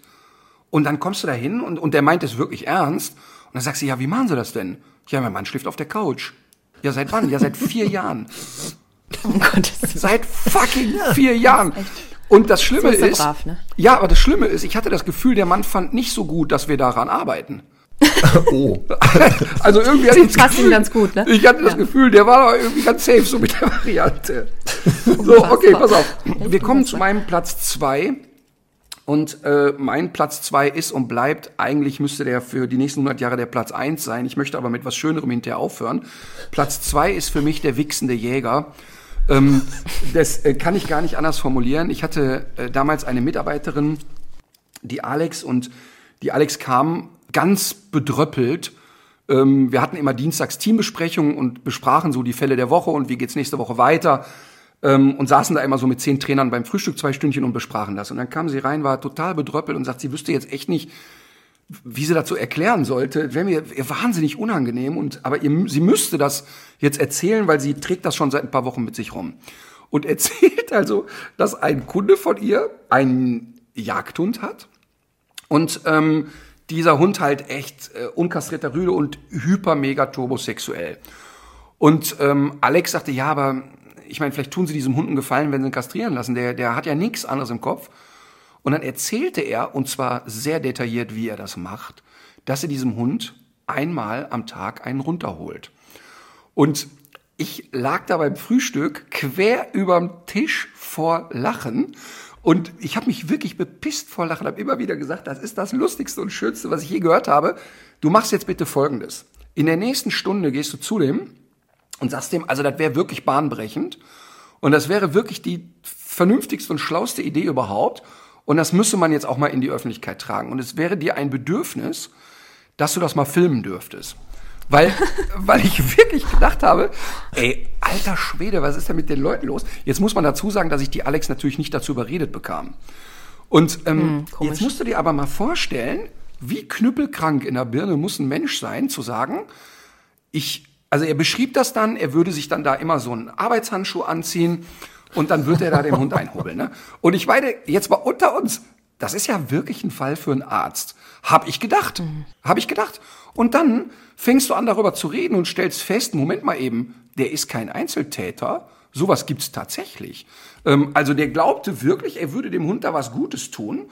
Ähm, und dann muss man sagen, ähm, da musst du äh, weiterleiten zu Herrn Lütze, zu einem Psychiater. Vielleicht auch noch ähm, an der Stelle, was man so als Hundetrainer braucht, auch ein bisschen psychisch belastbar sein, ne? Finde ich an vielen Stellen. Vor Dingen Weil wirklich, Humor. man kriegt echt Dinge mit. Also man, man, man eben gerade auch bei Hausbesuchen und so, man kommt ja wirklich in sehr, sehr private Situationen auch teilweise, wo dann ja auch Paare streiten und man so dazwischen sitzt. Das muss man echt gut aushalten können. Ja, und, kann das und, bestätigen. und man muss auch Grenzen erkennen. Ich habe Ja. zwei extreme Fälle gehabt. Jetzt kommen wir aber hinterher wirklich auf die 1,30. Jetzt, jetzt geht's los. Ja. Aber zwei extreme Fälle ge gehabt, wo ich gesagt habe, okay, hier sind Grenzen total überschritten. Und einen davon möchte ich erzählen, den anderen ähm, werde ich nicht erzählen, weil es ein schlimmes Ende genommen hat. Da kommt eine junge Dame zu mir ins Training. Ähm, wir machen fünf, sechs, sieben Unterrichtsstunden. Die Frau ein super Gefühl für den Hund und das geht alles seinen Gang und die macht es wirklich toll. Und sagt so in Stunde sechs zu mir, sag mal, ähm, was denkt der Hund eigentlich so? Und die, die, die äh, Formulierung war wörtlich, wenn mein Mann mit mir schläft. Und ich sage, ja, wie verhält er sich denn? Ist er da irgendwie besonders aufgeregt oder flippt er aus oder irgendwas? Nö, sagt sie, der liegt da so in dem Bett, beäugt das aber die ganze Zeit. Und ich sage, ja, was soll der schon denken? Ich meine, er weiß, was ihr da macht. Das kann der abstrahieren, dass da äh, gerade sozusagen Geschlechtsverkehr stattfindet. Findet der jetzt nicht so spektakulär. Und dann sagt sie zu mir, ja, aber er merkt doch auch, dass ich das nicht freiwillig mache. Oh. Das heißt, sie erzählt mir, dem Hundetrainer im Prinzip, dass sie äh, unter sexueller Gewalt leidet in der Familie und, und äh, regelmäßig Sachen machen muss, die sie nicht möchte. Und die einzige Sorge, die sie hat, ist, was denkt der Hund darüber? Dann haben wir sehr, sehr lange darüber geredet. Wir haben, ich glaube, fast vier Stunden auf der Wiese gesessen. Es war, das war total schlimm und beklemmend, weil ich wirklich so als Mann gesagt habe, ey, das geht nicht, du musst sofort Koffer packen, weg, Anzeigen, Ende, Durchsage, nimm den Hund und hau ab da. Und es war für sie total irritierend, dass ein Außenstehender so extrem reagiert, weil sie sich total daran gewöhnt hatte, hör, wie, ich muss doch da meine ehelichen Pflichten erledigen. Und dann geht das weit über einen ähm, Hundetrainer hinaus und dann äh, habe ich ihr auch wirklich geraten, sie soll sich bitte, bitte woanders nochmal Rat holen und Hilfe suchen, weil das eben nicht normal ist und auch keinesfalls auszuhalten ist. Das ist natürlich ein Extremfall, aber das zeigt, welche Intimität in so einer Unterrichtsstunde passieren kann, dass ein Kunde, der im Einzelunterricht bei dir ist, hinterher so ein Vertrauen zu dir entwickelt, dir Sachen erzählt, wo du auch manchmal denkst, bitte, das, das, das also da bin ich falscher Ansprechpartner. Das ist auch so. Das ist wirklich ganz oft so und das darf man echt nicht unterschätzen und da muss man auch echt lernen, sich abzugrenzen oder auch wirklich dann Hilfe holen, um zu lernen, wie man sich abgrenzt, weil Ja. das würde man nicht erwarten, was da, was da los ist. Nee, und da konnte auch keinen darauf einer vorbereiten, also keine Ausbildung, dass man manchmal da genau Paartherapeut ist, Kindergärtner, äh, Lebens, irgendwie so Life-Coach oder sowas, weil genau die Leute ja so emotional auch mit ihrem Hund sind, dass ja genau das passiert.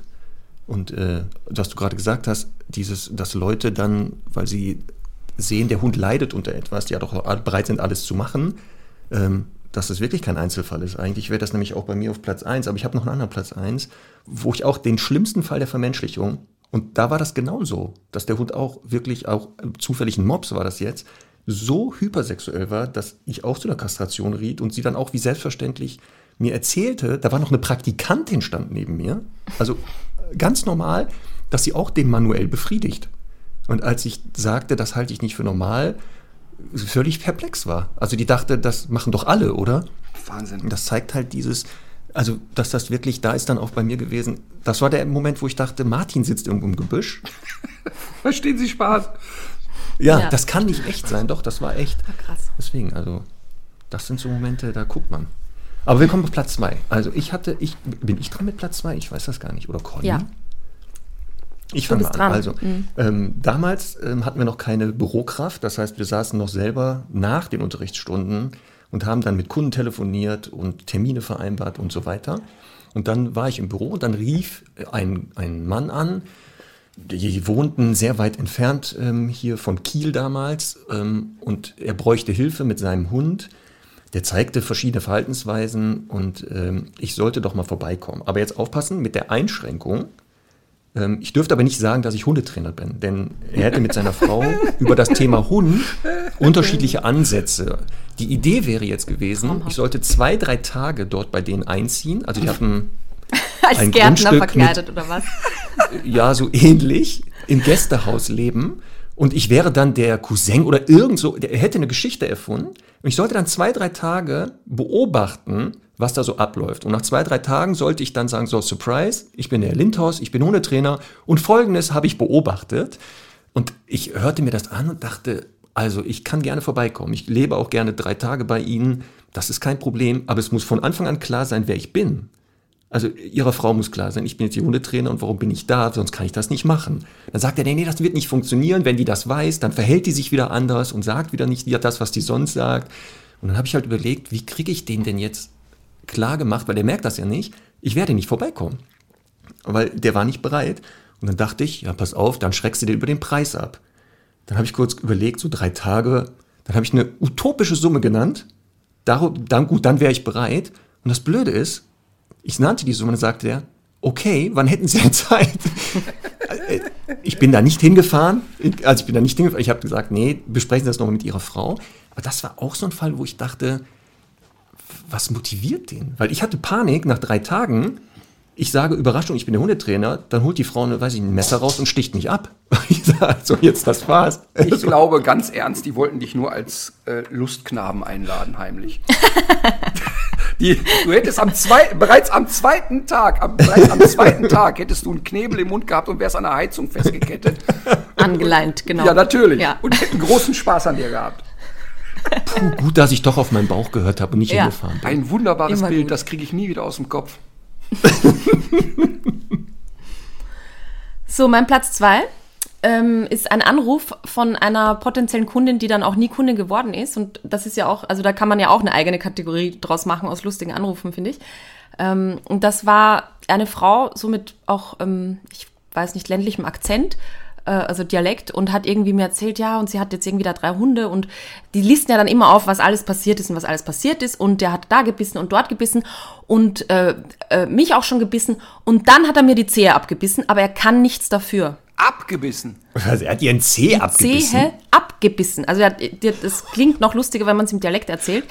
und, und meinte wirklich, ja, aber der kann nichts dafür. Und, und also jetzt guckst du, was ist einfach passiert. Hat er sich vertan oder was? Sie ist vorbeigegangen? Also was muss noch passieren, ne, dass man sagt, ich, ich glaube, also der hat ein Problem oder es gibt ein Problem zwischen uns. Ich will, sag, aber sag mal jetzt, was sagt, wenn du dann sagst, ja, aber wie, der kann nichts dafür, was sagt der dann? Ja, der hat gegähnt und danach einen Mund zugemacht, ich hatte aus Versehen Zeh reingesteckt oder was? Ich glaube, es war eine, ich glaube, es war irgendwie eine Keilerei zwischen den Hunden und wahrscheinlich ist sie dazwischen oder so und dann äh, Ja, ist es halt natürlich. passiert. Ganz unabsichtlich. Ja. Äh, Aber da muss ich, da muss ich wirklich sagen, ich hatte ja mal äh, ein, ein, äh, ich bin ja auch dann immer neugierig, ich hatte ein spannendes Erlebnis mit, mit einer, Achtung, Schnappschildkröte. Bitte für eine Fernsehsendung mal jemanden, der so x Tiere da für Filme nutzt und unter anderem hatte der eine riesengroße Schnappschildkröte in einem Wasserbassin. Und ich stand dann so da und beugte mich immer darüber und guckte so. Und dann sagt er mal, bist du bekloppt? Nimm mal schön den Kopf da aus dem Wasser. Und ich sage, ja, das ist eine Schildkröte. Das ist eine Schildkröte. Bis die, bis die Anlauf nimmt, ey, da seid ihr bekloppt. Pass auf, dann hat der einen Kotelettknochen genommen, den an, einen, an so eine Schnur gebunden. Hör mal, der schoss diese Schildkröte aus dem Wasser raus und machte einmal knack, sofort der Knochen durch. Das war sehr, sehr eindrucksvoll. Also, die konnte aber auch nichts dafür. Ja. Das waren die Triebe. Er hat keine, keinerlei So. Impulskontrolle gelernt, diese Schildkröte. genau, kann man alles trainieren. Also, Martin, dein Platz 1. Mein Platz eins ist ähm, so schön und so rührend und so versöhnlich mit Hundetraining. Denn manchmal denken ja Menschen, dass wir Hundetrainer glauben, ein Hund sollte funktionieren wie ein Roboter. Und das ist ja völlig idiotisch. Uns geht's ja nie darum, dass der Hund ein dressierter Affe ist. Wenn er tausend Sachen kann, ist es schön für manche Hunde. Aber uns geht's ja darum, dass die Beziehung zwischen Mensch und Hund in Ordnung ist. Und dass der Hund gesellschaftstauglich ist, also keine Gefahr für die Gesellschaft darstellt und selber möglichst wenig Stress empfindet. Das ist der Ansatz bei uns. Es geht nicht darum, dass der Hund einen Salto durch den brennenden Reifen kann. So. Mich rufen zwei junge Menschen an und sagen, bitte kommen Sie zu unserer Uroma und unserem Uropa. Da ist ein derartiges Chaos im Hause. Bitte, bitte lösen Sie das. Die ganze Familie wird verrückt. Der Pudel macht uns alle fertig. Die schenken also Oma, Opa zum, also beide über 90, zum Hochzeitstag zwei Unterrichtsstunden mit mir. Okay. Ich komme da angewatschelt und ein Toypudel ist mit an der Tür. Die beiden machen mir auf. Der Hund kläfft ein bisschen, alles easy. Netter Hund. So, wir kommen rein. Oma, Opa richtig aus dem Häuschen, dass der Ritter da ist, haben Kuchen gebacken, freuen sich und total süßes älteres Pärchen. Alles ganz normal. Der Hund einfach nur nett. Ich sehe kein Problem. Der hat dreimal Wuff gemacht. Der beißt mir in die Hose. Alles ist easy. Der Hund war nicht ängstlich, gar nichts. So. Ich denk, sag mal nix, setz dich mit den Leuten an den Tisch. Und so nach drei, vier Minuten hopst dieser Hund auf einen Stuhl, springt auf den Tisch und futtert wie selbstverständlich von dem Kuchen auf dem Tisch. Ich denk, so wie Conny vorhin gesagt hat, sag mal nix zu Anfang. Und der mampft den Kuchen rein und die beiden verziehen keine Miene, reden mit mir weiter. Und dann habe ich so nach zwei Minütchen gesagt, hören Sie mal, finden Sie irgendwas komisch hier in der Situation? Und dann haben sich beide wirklich totgelacht. Die waren total fit im Kopf, ne? Haben sich totgelacht und haben gesagt, wir wissen, worauf sie hinaus wollen.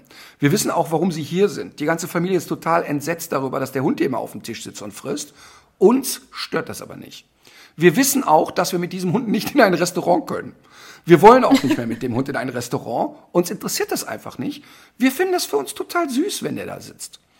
So, ich gucke mir den Hund an und sage, pass auf, der Hund ist nicht zu dick, der Hund ist nicht zu dünn, der Hund ist nicht krank, der Hund ist nicht aggressiv, der ist nicht genervt, nichts. Also habe ich mit den Leuten geredet, pass auf, sollen wir uns darauf einigen, dass es in Zukunft nicht mehr Kuchen wird, sondern vielleicht könnt ihr dem ein gutes Hundefutter auf den Tisch stellen und lass ihn doch das gute Hundefutter vom Tisch fressen oder ein Kauknochen oder ein Schweineohr, was auch immer. Aber lass uns gucken, dass der ein bisschen andere Nahrung kriegt. Also jetzt nicht viel von dem scheiß Kuchen immer frisst. Wenn der eure Nudeln mit isst oder so, ist auch kein Problem, aber eben nicht den Süßkram so. Und das war es dann. Beide total irritiert, total überrascht, dass ich mich jetzt darüber nicht aufrege. Ja, haben uns darauf geeinigt, es gibt jetzt in Zukunft äh, was anderes auf dem Tisch, haben zwei total nette Plauderstunden gehabt, fahr nach Hause, ich war noch nicht im Auto, klingelt schon das Telefon und die Enkel beschimpfen mich. Die Oma hat gesagt, sie hätten gesagt, das wäre völlig in Ordnung, wenn der Hund auf dem Tisch steht. Ähm, wir möchten unser Geld wieder haben, bla bla bla bla bla. Ähm, weil, wenn ich übrigens verschenkt werde, lasse ich die Leute immer überweisen, weil ich leider mehrmals erlebt habe, dass ich dann zur Hausbesuchung fahre und es wurde nicht bezahlt.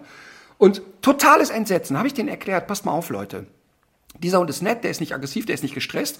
Wer bin ich, dass ich 90-jährigen Menschen vorschreibe, wie deren Lebensmodell aussieht?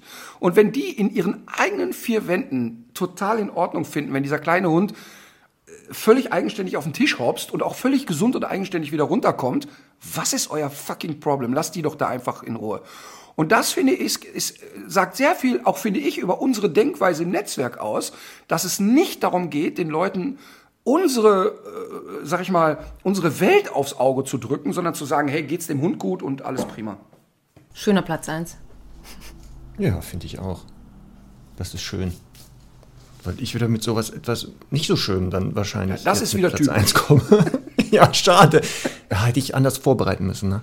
Nein, es war in meinem ersten Jahr nach der Ausbildung, da war ich ja hoch motiviert und so missionarisch sogar unterwegs und habe ja Leute teilweise ungefragt therapiert an der Ampel, wenn ich gesehen habe, die haben ihren Hund da ins Sitz gedrückt, habe aber ganz schnell gemerkt, das bringt nichts. Auf jeden Fall war das auch ein Kunde rief an, die, der hatte einen vierjährigen Dobermann-Rüden und das Problem war, der Hund hat nachts auf dem Flur geschlafen und äh, dann konnte man aber nicht mehr den Flur betreten. Also der hat, sobald der im Flur war, keinen mehr da rausgelassen nachts, weil der aufgepasst hat wie Sau. Und wenn man dann trotzdem rauskam, wurde man auch gerne gebissen. Die Frau mit dem neunjährigen Kind ist dann schon ausgezogen, weil die Angst vor dem Hund hatten. Wahnsinn. Und das war der Moment, dass der Mann dann doch ge- festgestellt hat, er müsste sich vielleicht doch mal langsam kümmern, weil die Frau kommt nicht mehr zurück. Also egal. Und da war ich noch sehr naiv und äh, habe einen Hausbesuch gemacht. Äh, habe festgestellt, in solchen Fällen mit dieser Vorinfo sollte man nicht direkt einen Hausbesuch machen, sondern vielleicht erstmal den Hund außerhalb kennenlernen auf einem Trainingsgelände. Aber ich bin dann dahin gefahren und ähnlich wie Conny geschildert hat, äh, der Hund wurde weggesperrt, weil ich wäre auch so nicht reingekommen sonst. Also der wurde in die Küche gesperrt und randalierte. Und dann kam ich rein, setzte mich hin, stellte so ein paar Fragen und irgendwann hörte ich, hatte der Hund sich beruhigt. Und dann sagte ich dem Mann, okay, dann lassen Sie den mal raus, weil ich muss jetzt mal ein bisschen gucken, wo können wir anfangen, so ein Gefühl für den Hund bekommen. So, und dann saß ich da, der Mann machte die Küchentür auf, dann kam der auch um die Ecke und in dem Moment, wo er um die Ecke kam und mich sah, sofort ernst fixiert. Und mir war klar, huch, das ist ja wohl ein bisschen ernster hier alles. Und dann kam er zu mir, fixierte mich, stellte sich ganz dicht vor mir und behielt mich im Auge. Und ich erzählte weiter, beschrieb das so, merkte aber, meine Bewegung fand er nicht so gut. Also er wurde immer gestresster dadurch. Und dann versuchte ich mich weniger zu bewegen. Das führt aber leider bei dem nicht zur Entspannung, sondern die Steigerung war, dass er dann auf das Sofa kletterte und dann so neben mir saß und so mit, dem, mit der Schnauze so an meinem Ohr war und mich wirklich die ganze Zeit beobachtet. Und ich hörte auch, dass der schon etwas gestresster atmete. Und dann dachte ich, okay, dann nehme ich mal ein bisschen Gewicht weg. Ich will ja jetzt nicht aufdringlich sein. Und als ich mich bewegte, fing der sofort an zu knurren. Und dann war mir klar, hoppala, jetzt hast du ein richtiges Problem. Du kannst dich hier nicht mehr bewegen. Dann sagte ich dem Mann, könnten Sie den jetzt mal rufen kurz? Sagte der, nee, jetzt geht das nicht mehr. ich so, ah, wie, das geht nicht mehr? Ne, wenn der einmal so drauf ist, kriege ich den nicht mehr abgerufen. Ja, und dann dachte ich, okay, wie kommst du aus der Nummer raus? Meine erste Strategie war, ich warte einfach. Vielleicht, wenn der merkt, dass ich mich nicht mehr bewege, also so die Opossum-Strategie, dass er denkt, vielleicht ich bin tot, dann riecht er vielleicht auch schon so leicht komisch, dann lässt er mich vielleicht in Ruhe. Das funktionierte nicht. Also ich, es dauerte gefühlt fünf, sechs Minuten keine, also der veränderte null sein Verhalten. Und dann kam ich zum Glück auf die Idee zu sagen, okay, gehen Sie mal in die Küche, zum Kühlschrank, rascheln Sie mal darum. Und das war zum Glück, war der noch bereit zu sagen, okay, Essen ist dann doch wichtiger als der Typ. Der hörte das im, im Kühlschrank rascheln, dann bewegte sich schon ein Ohr und dann zum Glück sprang er runter und als er in der Küche war, gesagt, machen Sie die Tür sofort zu. So bin ich aus der Nummer rausgekommen, aber das war wirklich ein, ein Moment, wo ich dachte, hoppala, das war jetzt echt nicht clever. Ja, und auch ein Moment, der total ernst ist natürlich. Im Nachhinein Ja, kann man ja. immer schön darüber schmunzeln. Das ist echt verrückt, jetzt wo wir so zu dritt darüber reden. Es plöppen so viele Sachen in mir auf, die ich schon völlig Mir weggelegt hatte. Ja. Das ist doch verrückt, oder? Ähm, ich, hatte, ich hatte mal einen, einen Deutsch-Drahter im Training, der seinen Ball verteidigte. Dann sagte ich den Leuten, ja, gehen Sie doch nicht an den Ball. So erste Hilfemaßnahme, lassen Sie einen scheiß Ball in Ruhe. Er sagen, ja, geht nicht. Ja, wie, das geht nicht? Ja, kommen Sie mal. Ich zum Hausbesuch, Hund kommt, schmeißt mir den Ball vor die Füße. Ja, ich gehe nicht ran. Und jetzt? Ja, gehen Sie mal dran. Ja, so mit dem Fuß hin, er sofort aggressiv. Ja, dann gehe ich halt nicht dran. Ja, geht nicht. Ja, was heißt das? So, pass auf. Hund legt einen Ball vor die Füße, du gehst nicht dran. Hund sagt, ach, okay. Hund legt dir den Ball in den Schoß. Du gehst nicht dran. Hund fängt an, den Ball an meinem Körper nach oben zu schieben und legt mir den hier auf die Schulter und steht knurrend vor mir und sagt so, irgendwann willst du den Ball schon haben, du Arschgeige. Also weißt du, wo du sagst, der geht durch die Welt und sagt, okay, wenn du an meinen Ball nicht gehst, dann sorge ich dafür, dass du gar nicht anders kannst. Also total gaga natürlich, ne? Ja, da finde ich aber auch immer spannend, dass manche, also dann ist ja zum Beispiel auch eine ganz gute Strategie, mal den Ball einfach wegzutun, ne? Und das sind dann auch so super Tipps, wo die Leute auch, auch oft einfach nicht drauf kommen. Ne? Ja, ja. Also, also ist ja nicht alles gelöst damit, aber so erstmal Nee, bei, um das bei äh, ihm war es aber auch, bei ihm war es aber auch gar nicht nur auf den Ball bezogen, sondern der nahm Hm. sich einfach Gegenstände, das konnte ein Schuh sein, eine Kerze, irgendwas, Okay. und demonstrierte immer, okay, der, der da dran geht, dem hau ich auf die Fresse. Und wenn keiner dran geht, hau ich trotzdem. Aber die, die Auflösung des Falls übrigens meines war dann, ich riet dem Mann übrigens zur Abgabe, weil ich auch noch ein Telefonat mit der Frau hatte danach ähm, und die wirklich gesagt hat, ich habe Angst vor dem Hund. Ich habe dann zu einer Abgabe geraten, der hat den auch zum Glück abgegeben und beim nächsten Hund haben sie es anders gemacht. Ja, Das ist Abgabe, Abgabe ist natürlich äh, immer letzte Mittel der Wahl, haben wir ja sehr selten, Gott sei Dank. Aber wenn, dann ähm, hat es in aller Regel damit zu tun, dass das Kind schon so in den Brunnen gefallen ist, dass man sagt, die kriegen ihre Beziehung nicht mehr gekittet. Und dann ist natürlich aber in so einem Fall auch echt schwer, jemanden zu finden. Ne? Das war auch nicht einfach. Also es hat gedauert, aber wie gesagt, zum Glück ging das. Ja. Das war so mein Platz eins. So, ich habe meinen Platz 1 jetzt spontan umgeswitcht, weil mein, eigentlich, mein eigentlicher Platz 1, den habe ich schon mal erzählt. Da geht es um diese, äh, da, also da ging es um diese Familie, die in Wien lebt und so irgendwie einfach Beamte waren und sich drei Huskies als Wurfgeschwister genommen haben. Ja. Ich kann mich gut Aber erinnern. ähm, ich, äh, ich habe das schon mal erzählt, deswegen ist mir jetzt gerade noch was anderes eingefallen. Nämlich ähm, die Situation, also ich komme, glaube ich, zweiter Termin zum Hausbesuch äh, bei einer Dogge, die schon einen Hund getötet hat. Ähm, ähnliche Geschichte, also zwei Doggen als Wurfgeschwister mit sieben Monaten äh, vom Züchter abgegeben, weil die müssen ja zusammenbleiben und so. Äh, dritter Hund im Haushalt, Malteser. Und ähm, ich, also ich bin da hingefahren, äh, klingel am Gartentor und die Frau, also Hunde kommen, Frau kommt raus und sagt, äh, und ich sage, ja, wie, wie machen Sie es denn sonst so? Ne? Weil das ist ja oft ein guter Erfahrungswert. Und sie sagt, ja, wenn die Leute keine Angst haben, dann lasse ich die einfach rein. Und wenn die Angst haben, dann bringe ich die Hunde in einen anderen Raum und oder leine sie an oder so. Und ich denke so, ja, okay, also ich habe jetzt keine Angst. Ähm, ich gehe da einfach rein. Und das dauert drei Sekunden, hat mich der Rüde am Arm festgehalten. Das war halt seine Höhe so ungefähr, am Oberarm. Und hat einfach gesagt, Moment, du bleibst mal schön stehen, hier Papiere, Führerschein und so. Und äh, ich weiß damals noch, ich hatte so eine Jacke an und hat, hat bis, also wirklich wochenlang nachher noch blaue Flecken davon. Also der hat jetzt nur festgehalten, unter Anführungszeichen. Aber es war halt so spannend, weil da ist genau das passiert, was halt sonst nie passiert, wenn Besucher kommen. Die meisten Besucher begrüßen halt die Hunde oder ne, weisen sich in irgendeiner Form aus und dann können die Hunde abchecken und dann ist es halt mehr oder weniger okay für sie. Und äh, das habe ich halt nicht gemacht. Wir gehen ja meistens recht ignorant rein, habe ich auch was draus gelernt oft. Ähm, und, äh, und dann ist das passiert. Und das wirklich schöne Pikante an der Situation war, der Mann war mit dabei im Garten und hat die ganze Zeit während dieser Situation Rasen gemäht. Und das war so ein abstruses Bild, wie der Hund, also diese eine Dogge mich da am Arm festhält. Ich sag zu der Frau, ja, wäre jetzt nett, wenn sie den wegnehmen, habe mich auch nicht gerührt. Und der Mann hinten so seelenruhig mit, mit den Rasen. Und da kann ich Geschichten erzählen, wo ich zu Hausbesuchen komme, mit der Frau spreche und der Mann einfach fünf Meter entfernt vorm Fernseher sitzt und einfach klaut.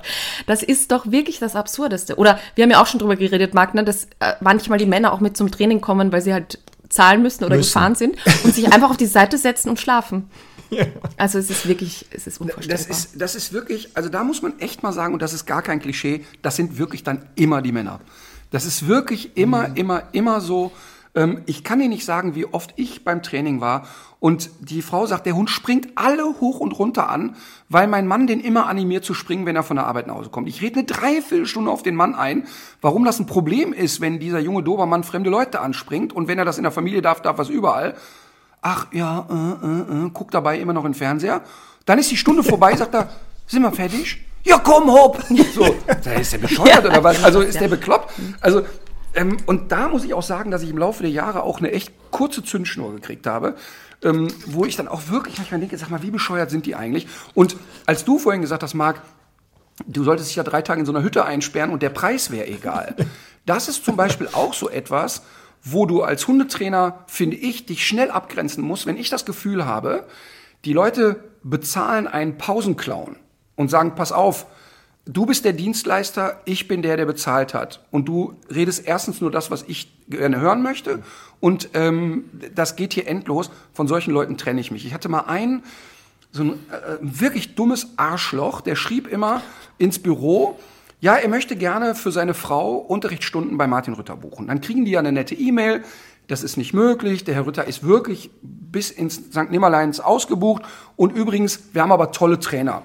Dann kriegen die ja immer den Trainer in ihrer Region empfohlen und der normal getaktete Mensch kann sich ja, kann ja verstehen, wenn der Ritter 100 Drehtage hat, 70 Tourtage, ab und zu Fortbildungen macht und hier und da noch andere Dinge im Kopf hat, dass der nicht mehr täglich auf der Wiese steht. Da machen wir auch kein Geheimnis draus. So.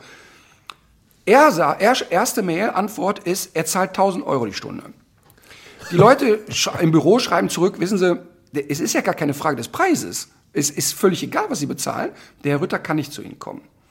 Nächste Mail, er würde gerne auf 5000 Euro die Stunde erhöhen.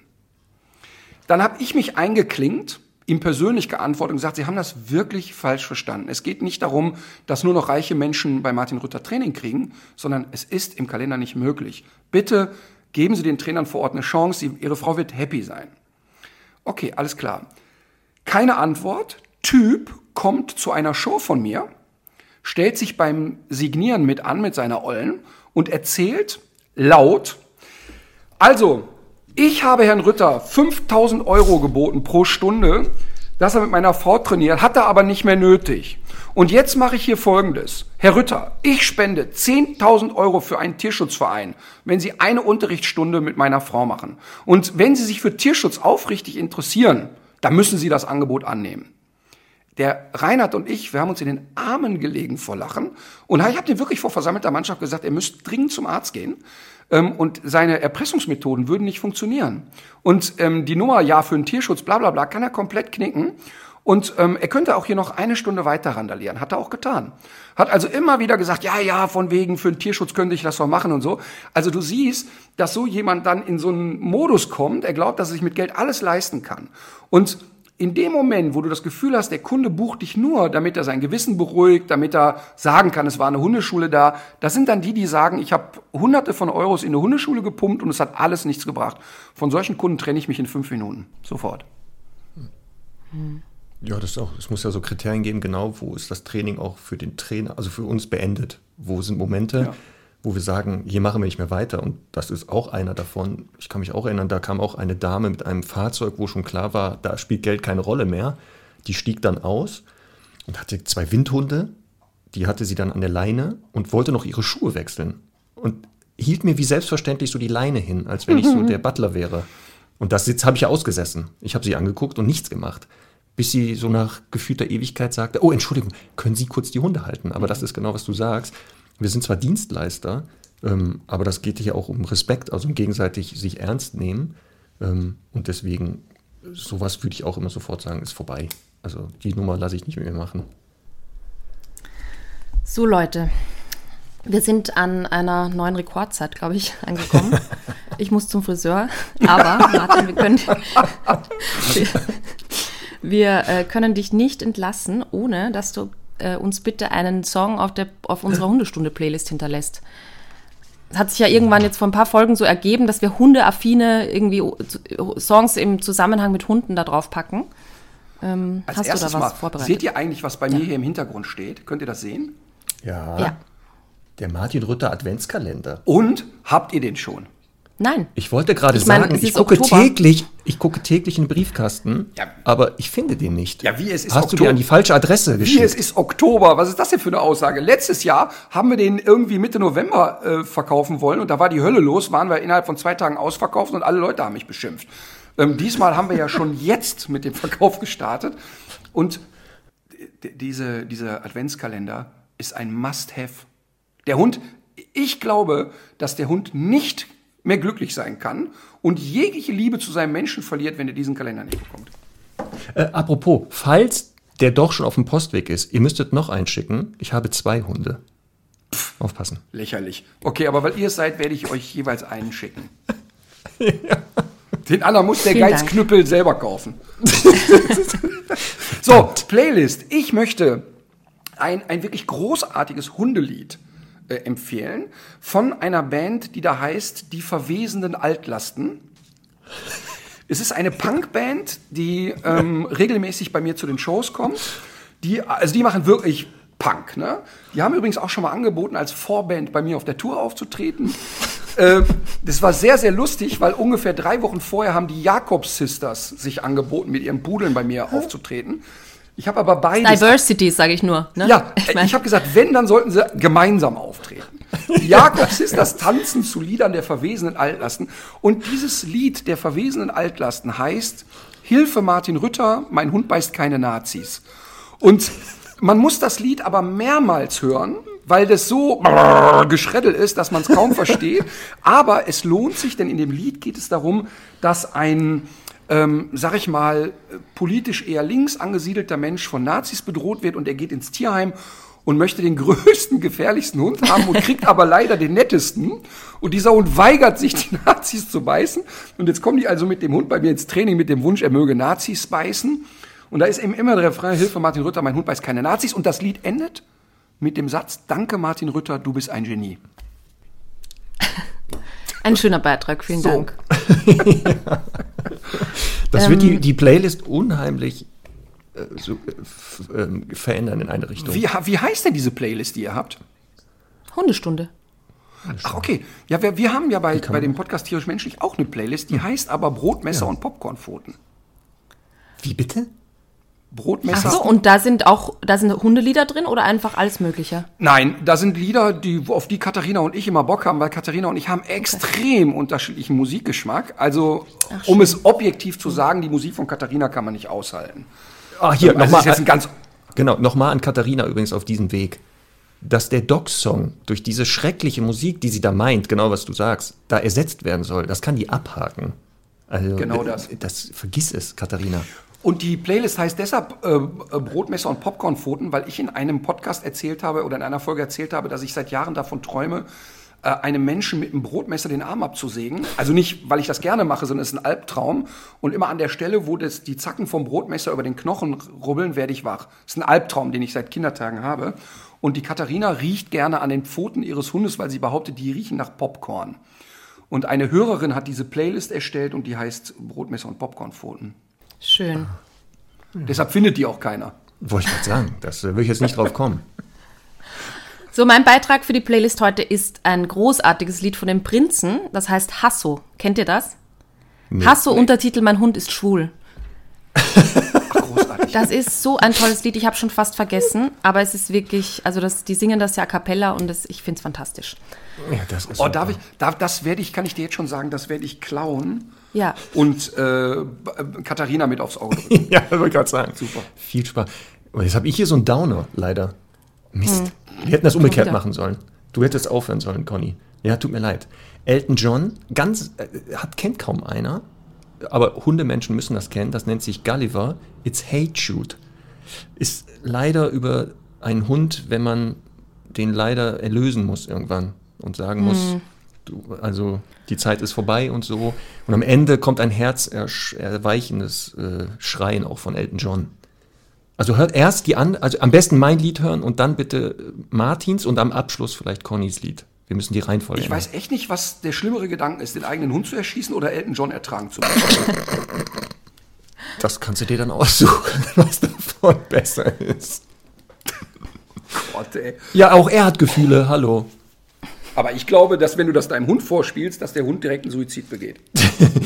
Das werde ich gleich ausprobieren, aber Herr Elton Doktor. John, Elton John, war, das ist ja wirklich die abturnendste Form der Musik, die man überhaupt nur wählen kann. Also habe ich auch immer gedacht und dann habe ich Leute äh, kennengelernt, die auf dem Konzert waren. Gab es ein Doppelkonzert in Wien sogar und sie meinten, das war das Großartigste, was sie je gesehen haben. Künstlerisch. Also das glaube ich sowieso. Ich würde, wenn ich die Möglichkeit hätte, sofort zu einem Elton John Konzert gehen.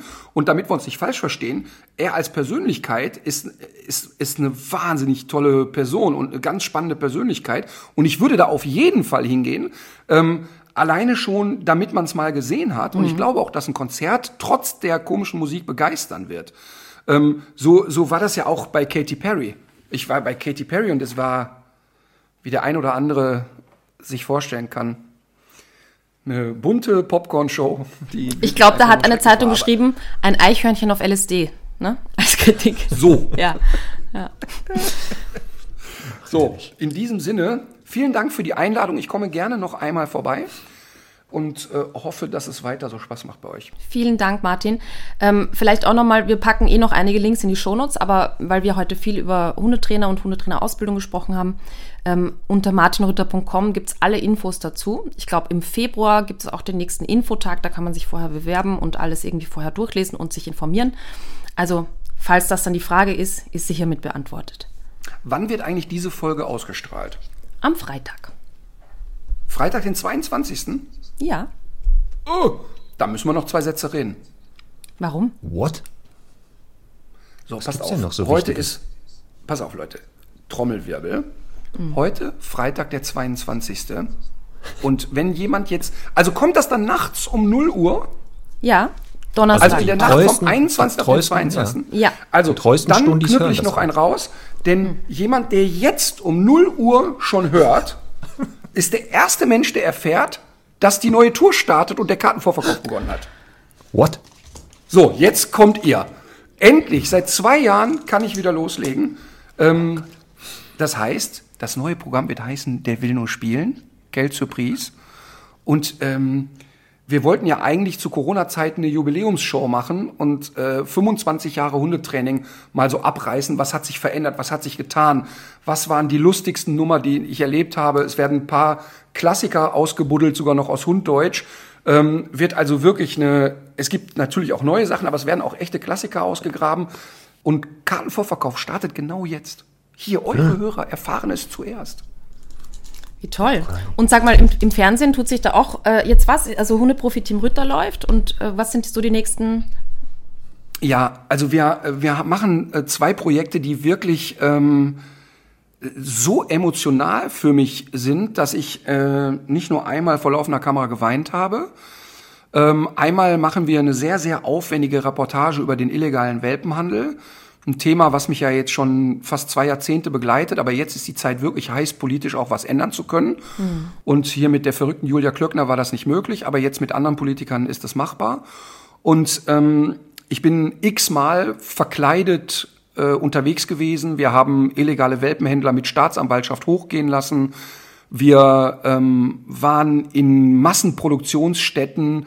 Wir waren in einer deutschen Welpenstube, wo es erlaubt ist, 200 Welpen zu stapeln und zu verkaufen, ist gesetzeskonform. Also absolut kranker Scheißdreck. Ähm, also eine äh, sehr aufwendige Reportage über illegalen Welpenhandel. Und in dem Anschluss drehen wir gerade eine vielleicht sogar noch emotionalere Reihe über Massentierhaltung in Deutschland. Und ich habe da oder wir haben da viel mit versteckter Kamera gedreht und waren, haben uns viele Sachen angeguckt. Aber, und das ist eigentlich das Bedrückende daran, wir haben ganz oft mit offener Kamera in total legalen Haltungsbedingungen gedreht, wo ich sage, also da müsste jede Schulklasse einmal rein, wenn ein Schwein, das 120 Kilo wiegt in Deutschland, 0,75 Quadratmeter Lebensraum zur Verfügung gestellt bekommt und sich teilweise Wochen und Monate nicht um die eigene Achse drehen kann, dann ist es einfach zum Kotzen. Und diese beiden Reportagen sind äh, aufwendig und werden auch in Deutschland sicherlich eine große Aufmerksamkeit kriegen, aber das ist für mich drehtechnisch dieses Jahr so emotional und so hart gewesen. Aber wir haben beide Reportagen nicht so gedreht, dass man als Zuschauer nach zehn Sekunden abschaltet. Auch da wird eine gewisse Leichtigkeit entstehen und wir haben auch da positive Beispiele, weil gerade beim illegalen Welpenhandel zeigen wir auch Züchter, wo ich sage, ja, wenn es denn schon der Welpe sein muss, dann aber bitte, so sieht eine gute Zucht aus. Ähm, also auch die positiven Beispiele dann gezeigt. Und bist du noch Vegetarier eigentlich? Ja, seit fast vier Jahren jetzt. Und ähm, ja, du, du, findest es besonders unglaublich, das weiß ich wohl. Ähm, aber ähm, tatsächlich ist jetzt so die nächste Stufe angesagt. Da ich jetzt in einem Massenhühnerbetrieb gedreht habe, sta starte ich im Januar das Experiment, dass ich zehn Wochen vegan leben werde, um zu gucken, ähm, was das mit mir, mit mir macht. Denn damals, als ich bei dem Umbruch auf vegetarisch habe ich ja auch gesagt, ich mache das mal drei Monate und guck, was passiert. Und die Prognose in meinem Umfeld war ja, dass ich an Tag zwei den Kameramann essen werde. Ähm, und es ist ehrlich gesagt gar nichts passiert. Und natürlich weiß ich immer noch, auch so ein, so ein gut gegrilltes Bratwürstchen kann lecker sein und ich mag den Geruch nach wie vor und es fällt mir auch an manchen Stellen schwer. Ähm, aber der Preis, den ich dafür zahlen müsste, es zu essen, ist mir zu hoch. Also den Preis, den andere bezahlen. Und deshalb hoffe ich einfach, dass beim veganen Thema dasselbe passiert. Ich habe davon im Podcast erzählt und bin jetzt überrollt worden von veganen Köchen und Büchern und habe mich informiert. Ich glaube, dass das zu Hause überhaupt kein Problem ist, ähm, das umzusetzen. Wenn ich unterwegs bin, werde ich sehen. Aber es ist ein spannendes Experiment auf jeden Fall. Cool. Wann laufen die Reportagen und wo? Weiß man das schon? Ja, ähm, tatsächlich wissen wir es nicht ganz genau. Der illegale Welpenhandel wird ziemlich sicher noch in diesem Jahr vor Weihnachten kommen. Bei der Massentierhaltung wissen wir es noch nicht ganz genau, weil wir natürlich viel spontan drehen müssen. Also wo haben wir die Chance, uns mal einzuzecken, wo nicht. Das war auch beim Welpenhandel so. Da, da war es wirklich manchmal, dass morgens um sechs bei mir ein Kamerateam anrief und sagt, ey, du musst jetzt ins Auto springen, wir fahren jetzt nach Frankfurt und lassen einen hochgehen. Oder wie oft sind wir mit der Kamera irgendwo hingefahren und nichts ist passiert. Also das können wir nicht 100% sagen, aber ähm, wir werden laut genug schreien, dass man es sehen kann. Und wo können wir es sehen? Sender? Ja, sind beide Formate für Vox. Ähm, Okay. wird, wird beides bei Vox stattfinden. Die werden aber ähm, in der, also der illegale Welpenhandel wird nicht auf dem Sendeplatz vom Hundeprofi laufen, sondern der wird äh, tatsächlich in der Primetime etwas größer aufgezogen sein. Schön. Ja, dann die Welpen kommen, natürlich. Da äh, haben wir ja in der ersten Staffel vier Folgen gemacht, dann acht und jetzt 26. Wahnsinn. Und äh, ich glaube, nächstes Jahr geht's dann auch los mit die Unvermittelbaren, ne? Ja, die Unvermittelbaren, das ist ja das, finde ich, wichtigste Projekt, was wir alle gemeinsam irgendwie machen. Absolut. Und bei den Unvermittelbaren äh, geht es darum, zu zeigen, hey, jeder Hund aus dem Tierschutz hat eine echte Chance verdient. Und als ich gesagt habe, ich möchte sozusagen die zehn unvermittelbarsten Hunde Deutschlands suchen, und wir mit Tierschutzvereinen gesprochen haben, war das total schön, weil die Tierschutzvereine alle sofort gemerkt haben, wir wollen denen nicht erklären, wie Tierschutz geht, denn das ist ja deren Kernkompetenz und die machen es besser als wir. Aber ich kann natürlich mit meiner Reichweite ein bisschen dazu beitragen, das zu unterstützen. Und deshalb haben uns die Tierschutzvereine und die Pflegestellen und so mega unterstützt. Und der Deutsche Tierschutzbund hat sich total über das Projekt gefreut. Die Idee ist, wir geben Hunden eine weitere Chance, die schon entweder viele Chancen verbockt haben oder die so durchs Raster fallen. Also wir haben jetzt zum Beispiel ganz banal einen einjährigen äh, Retriever-Mischling. Der Hund ist nur nett.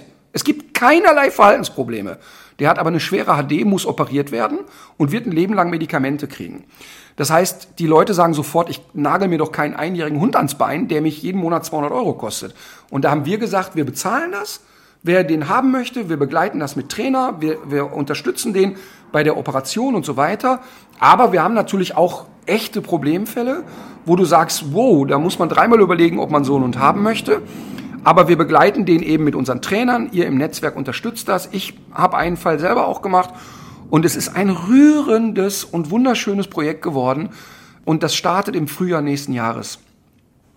Das läuft aber bei den RTL am Sonntag. Gut. So. In diesem Sinne, also ich bin jetzt bei einer Stunde 45 drüber. Also wir haben Ja. definitiv den Rekord geknackt. Ich glaube von beiden Podcasts, ne? Tierisch, menschlich und Absolut. Okay. Ich habe das aber im Vorfeld schon geahnt, ehrlich Ich gesagt. habe es auch geahnt. Und ich habe es mir auch gewünscht. Ich habe es mir auch gewünscht. Haha, und der So. Wunsch ist in Erfüllung gegangen. Okay. Jo. Dann Also, vielen Dank fürs Dabeisein, Martin. danke ja, vielen Dank. legt euch wieder hin. Wir sehen uns ja demnächst schon wieder, ne? Bei der Jahreshauptversammlung. ist ja ist es. bald. Im November. Genau, Also. live. Ciao. Gut. Bis dann. Tschüss.